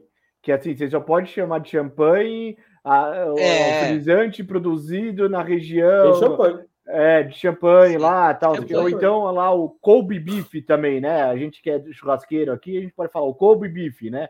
Ah, não, é o Wagyu produzido na região de Kobe, no Japão, blá, blá, aquele é o Kobe Beef. Mesma coisa. Isso, mesma coisa. Champanhe é champanhe feita em Champagne, em Rennes, na cidade da França, lá, região o frisante feito em Rennes é o champanhe. É champanhe. Da... Acabou. A, a, o, o, frisante feito aqui é, é, na Espanha chama cava. Cava, é cava. verdade. Cava. Não pode chamar champanhe, é cava. Vem na garrafa, é, igual a champanhe, tutã, é cava. Feito em Reims, é champanhe. Eu acho que for, mesmo feito na França, em outras regiões ali, também não pode chamar de champanhe. Porque também não. É também não. Sim. Então... É, é, são, são coisas que a gente brasileirou, eu acho, e, e é muito, muito da nossa região aqui. E aí você vai para Portugal, eu estava aqui numa cidade também, e falei assim, me dá, tem pastel de Belém? Não. Como não? Tô vendo aqui, esse, esse é de nata. e esse nata não foi feito em Belém? esse é de nata. Então me dá o pastel de nata. Oh. Aí me deu. Aí eu fui aqui na Espanha, aqui na, na, em Santiago de Compostela, abriu uma tendinha, um, bar, um, um, um lugar de uma doceria portuguesa. E eu fui até ali um dia e pedi, entrei e tinha uma portuguesa lá. É, não atendendo, uma espanhola atendendo e uma portuguesa comprando o doce. Aí eu entrei, a portuguesa estava ali, comprou tal. Aí minha vez, eu falei assim: um pastel de Belém? A portuguesa olhou para mim e falou: Este não é de Belém, este é de nata. Eu falei: É de Belém, eu estou na minha terra, esse aqui é de Belém, é de Belém. É de Belém. Como não é de Belém? Você vai em Portugal, eles ficam bravos. Esse é de nata. Belém é lá em Belém. Falei, tá bom. Agora, aqui em Santiago, a portuguesa vai falar para mim: esse é de nata. Falei, não, é de Belém. Esse aqui é de Belém. Acabou, filho. Eu tô aqui na Espanha. Você é portuguesa. Você está fazendo o quê aqui? Tem muita treta terra. entre português e espanhol? Tem muita treta? Tem um pouco. Tem um pouco. é, historicamente eles são rivais, né? Historicamente Sim, eles são rivais. Mas, o Pablo, não sei se você conhece um cara chamado Lamartine também, muito frequentador lá do Bar do Luiz. Lá. Um abraço, Lamartine. Um abraço, Lamartine. Ele conta uma de história que ele tava. Não lembro. Palmeirense, chato pra caramba. Você deve conhecer. Ah, pronto. Todo palmeirense pra ele é chato. É. Não, não, mas brincadeiras à parte. E ele conta uma história também que ele tava comendo uma paella aí na Espanha. E aí ele queria colocar um azeite depois que o cara entregou a paella. E aí o cara virou e falou assim: Não, você não vai colocar azeite na minha paella. O garçom, né? Ele falou: Não, vou, vou colocar. Você me entrega o azeite que eu quero azeite. Não, na, na paella, não, o que tem de azeite aí já é o suficiente para você comer. Não, mas e aí começou uma puta discussão. Veio o chefe e não sei o que. No final ele falou, mano, dá o azeite que eu tô pagando essa porra, eu vou colocar azeite nessa merda. Começou a jogar um monte de azeite em cima da paella. E, é mesmo, aqui os caras. A salada já vem temperada. Quer, quer, não quer, não quer. Já vem temperada. Você pede a porção de batata frita, já vem com sal. Mas eu queria sem sal. Já, já tá com sal. Não... Higiene. A gente aí tá acostumado com aquele negócio. Cara com luvinha, com isso, pega Aqui, rapaz, vai comer batata frita em algum lugar aí, tem mais azeite do que, do que batata. e é isso, quer, quer, não quer, levanta e vai embora. Você chama o garçom, o garçom, diga, parece que você está fazendo uma obrigação pro cara, você está lá comendo. Você é mal atendido. Meu.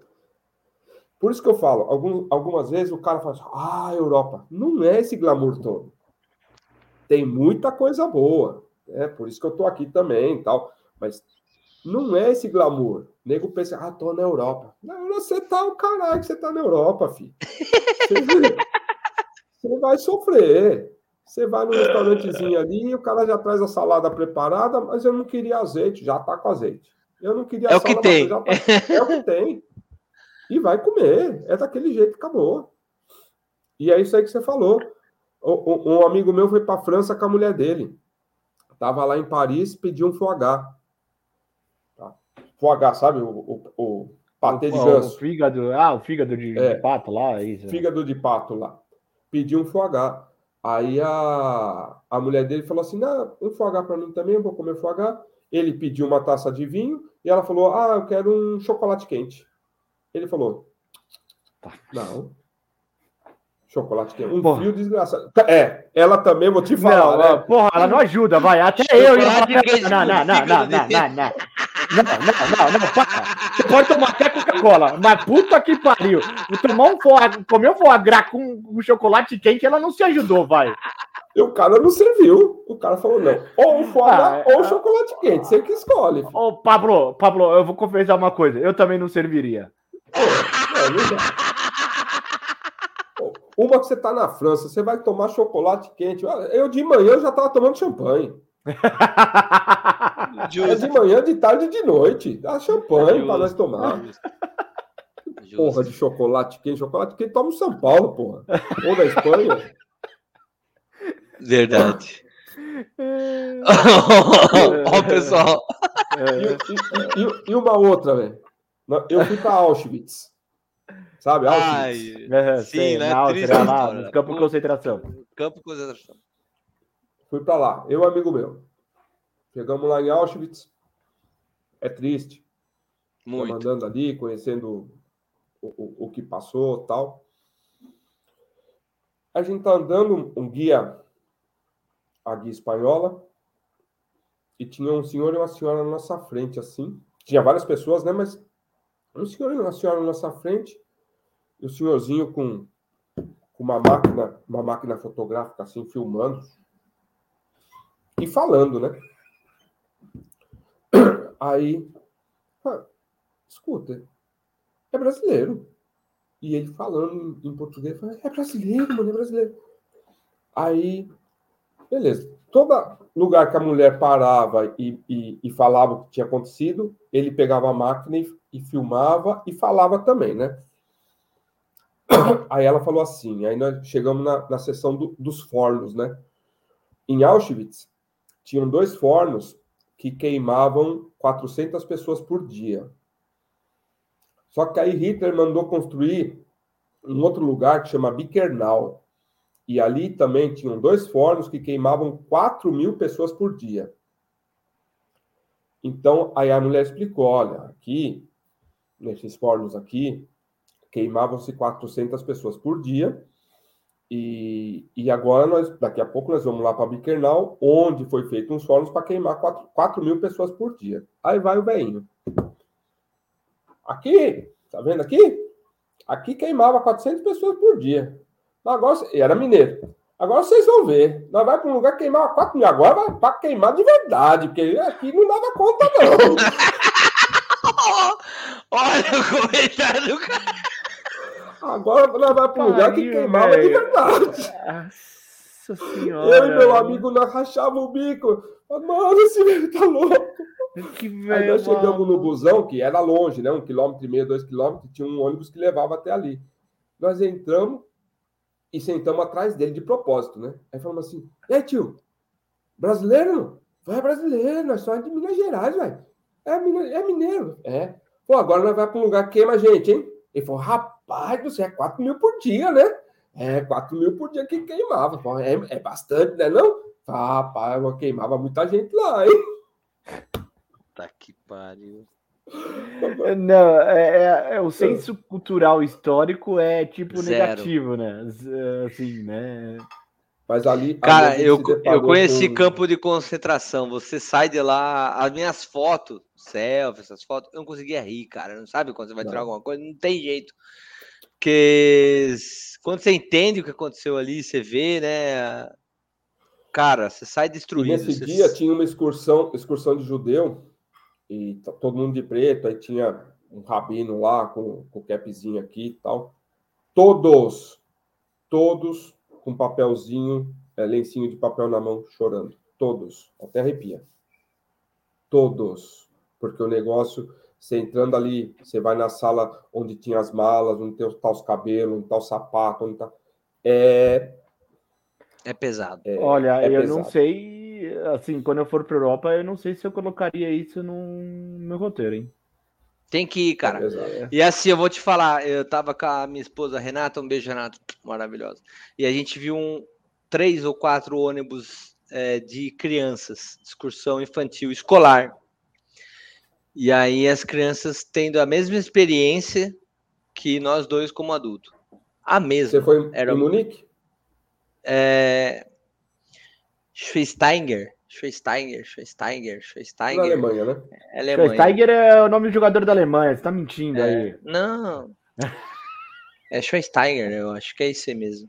E aí, e aí, o que, que a gente percebeu? É, as crianças, cara, tô falando de 8, 9, 10 anos, menos às vezes, 7, é, tendo a aula com, com a escola ali é igual nós turistas tal, exatamente as mesmas instruções, né? Cada um tinha o seu dialeto, o seu, seu idioma no, nos fones tal para falar o que tava, o que, que era a cena ali e tal, para não esquecer, para não esquecer o que aconteceu, para não achar que não existiu, para não sim, ter sim. dúvida com relação a isso foi a emissora de televisão que inventou, sabe aquela coisa que a gente tem muito disso, né? É, né, isso aí é alguém que disse, não existiu. A história ela se apaga muito fácil. Os caras fazem questão. Então, no Brasil, por exemplo, não tem um museu do do, do AI-5, museu da, da, da, ditadura, onde morreu muita gente, tem, tem na Argentina. Tem na Argentina. No Brasil não, não achei um. E ainda mais, ah, se tem, eu no colégio nunca fui sabe? E para a gente deixar claro essas coisas. E essa clareza ela faz falta, porque senão é... a, gente a gente esquece muito fácil o então passado. a história pode ser reescrita, reescrita né? E, e, essa parte ela, ela, é muito interessante na Europa, principalmente aí onde você visitou, onde eu fui, que o, que o Vicente falou que é o nome do jogador, eu não sei. É, é, deve ser é perto de Munique. É, eu não sei se eu falei certo o nome também, porque, que nem o Vicente falou, eu sou ruim de memória. Mas, cara, eu conheci campo de concentração, é pesado. É, é pesado. Eu iria de novo. Talvez iria, iria para levar alguém, sabe? Tipo, se fosse só sim, por sim, mim, é. eu iria, mas. Só não. Voltar de novo. Quem nunca não, foi, tem que ir. Porque você vê ali do que nós somos capazes, né? Na parte maligna foi, que existe no. Foi uma, uma viagem que eu fiz é, eu ainda morava aí no Brasil, eu vim visitar esse amigo meu que morava na, em Amsterdã. Aí ele falou assim: Pablito, você quer ir para onde? A viagem é sua, você escolhe. Para onde você quer ir, a gente vai passar uma semana. Aí eu falei, Lídia, eu queria ir para uma cidade, é, eu queria ir para um, assim, um lugar turístico, mas que não seja tão turístico que todo mundo vai. Né? O brasileiro vai para onde? O brasileiro vai para Madrid, Barcelona, é, Lisboa, é, Londres, é, Paris. Corredor turístico, corredor turístico. O corredor turístico. E eu falei, ele falou assim: vamos para o leste? Eu falei, bora, leste europeu. Eu falei, bora. Aí fomos para Praga, é, de avião, Amsterdã, Praga. Depois pegamos um trem até Cracóvia, na Polônia. E depois pegamos um trem até é, é, Budapeste. Então foram três cidades ali no leste europeu que tem brasileiro? Tem, tem brasileiro.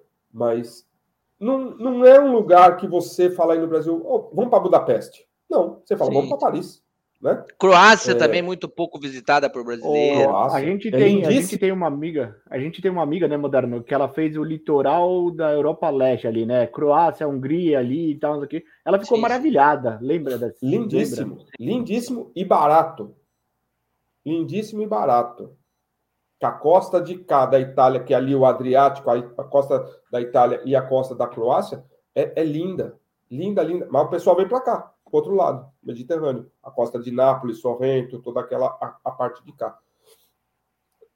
Então, nós, nós fizemos essas três cidades e, e eu voltei, é, é, é voltamos para Amsterdã. Mas lindo, lindo, lindo, lindo, lindo. Lindo espetacular. Budapeste é maravilhoso. A Polônia em Cracóvia, bacana, né? Teve essa parte da, da, da, do campo de concentração, tudo. Praga, lindíssimo. Que cidade maravilhosa. E Budapeste, sem palavras também, linda. Linda. O leste europeu é muito bonito. E tem outras cidades que eu, eu não conheço, mas eu já, já pesquisei por aqui. São, são, são muito bonitas. Muito bonitas. Olha, Deus ajude você a ganhar muito dinheiro agora, que é essa época de, de, de universidade, para você poder, na sequência, já fazer mais um roteiro desse aí com a Ana, que você que tá aí do lado. tá, tá ali. Tá aí. Ó, duas horas aqui, meus amigos. Pablo, de coração, obrigado por hoje. Prazerzaço estar tá aqui contigo. Nossa, quanto que a gente se divertiu aqui. Prazer vamos é marcar meu. mais, vamos marcar mais. Pode falar, Pablo, a palavra é sua, fala aí. Não, prazer é meu. Agradeço, agradeço o Juninho aí por, por colocar a gente em contato e a oportunidade, o Vicente, você. E estou à disposição. E quando vocês quiserem vir para cá, avisa. Santiago é uma cidade pequena, uma cidade bacana, tem, tem a catedral aí para conhecer, a, a, zona turística da zona, a zona velha, que chama aqui, né? É, tem outras, outros pontos turísticos aqui perto de Galícia. Galícia é muito bom para comer comida excelente, frutos do mar, um dos melhores da Espanha. Muita gente da Espanha, quer dizer, muita gente não, o pessoal da Espanha vem para cá para comer, né? O, o, os frutos do mar, que são os melhores de Galícia, são excelentes mesmo. E estou à disposição, se quiser, quando quiserem vir para cá e as portas estão abertas aí. Um cafezinho é por minha conta. Será um prazer imenso. E aquele vinho que está lá atrás também. E, e quando, quando eu estiver no Brasil aí, vamos marcar, tomar uma cerveja lá no Luiz, com, com o Juninho, com todo mundo. Tamo junto. Pablo, eu queria, né, o Modelo já agradeceu, eu acho que a gente veio se falando aí já faz um tempo aí, né, marca, não marca, vuta, vamos lá, vamos aqui. Eu acho que valeu cada segundo aí dessa nossa conversa para chegar aqui. Eu, imagina, eu acho que é o recorde de tempo do, de gravação, se eu não me engano posso estar enganado, mas eu acho que é o recorde de tempo até comparado com o bate-bola. Mas daria para ir mais umas duas horas aí, fácil. Só para ah, conversa aqui, daria para ir mais umas daria. duas horas. Mas não vamos mais, né? Agora 11 horas na Espanha, né? Amanhã dia de labuta cedo, até, até junho aí. Então, Pablo, muito obrigado de coração. Você ter disponibilizado aí suas duas horas para participar aqui, conversar com a gente, contar um pouco da tua experiência aí. Obrigado eu. É... Bom, Obrigadão. Sem, sem, precisando qualquer coisa, dicas, enfim, o que precisar, pode contar comigo. Estou aqui à disposição de vocês. Cara, incrível. Isso, e sucesso oh. no Audiobar, podcast e tudo mais. É. Tamo junto, obrigado, obrigado meu irmão. Audiobar.com.br, dicas de bebidas, só para maior de 18 anos. Quem beber não pode dirigir, bebe com moderação. Ali tem a pauta, pode mandar para a gente toda, toda sugestão que vocês tiverem. Doações a gente está aceitando por ali. O que mais que tem ali? Programação. Você que nunca assistiu a gente, já se inscreve no canal, liga o sininho. Também tem no Spotify, tem no Twitch, tem no Twitter. Escolhe aí a rede social que você quer, segue a gente. Aqui a gente vai ficando por agora. Pablo, um beijo no coração, um beijo, Vicente. Fiquem bem. Fomos. Fui. Beijão, beijão pra vocês.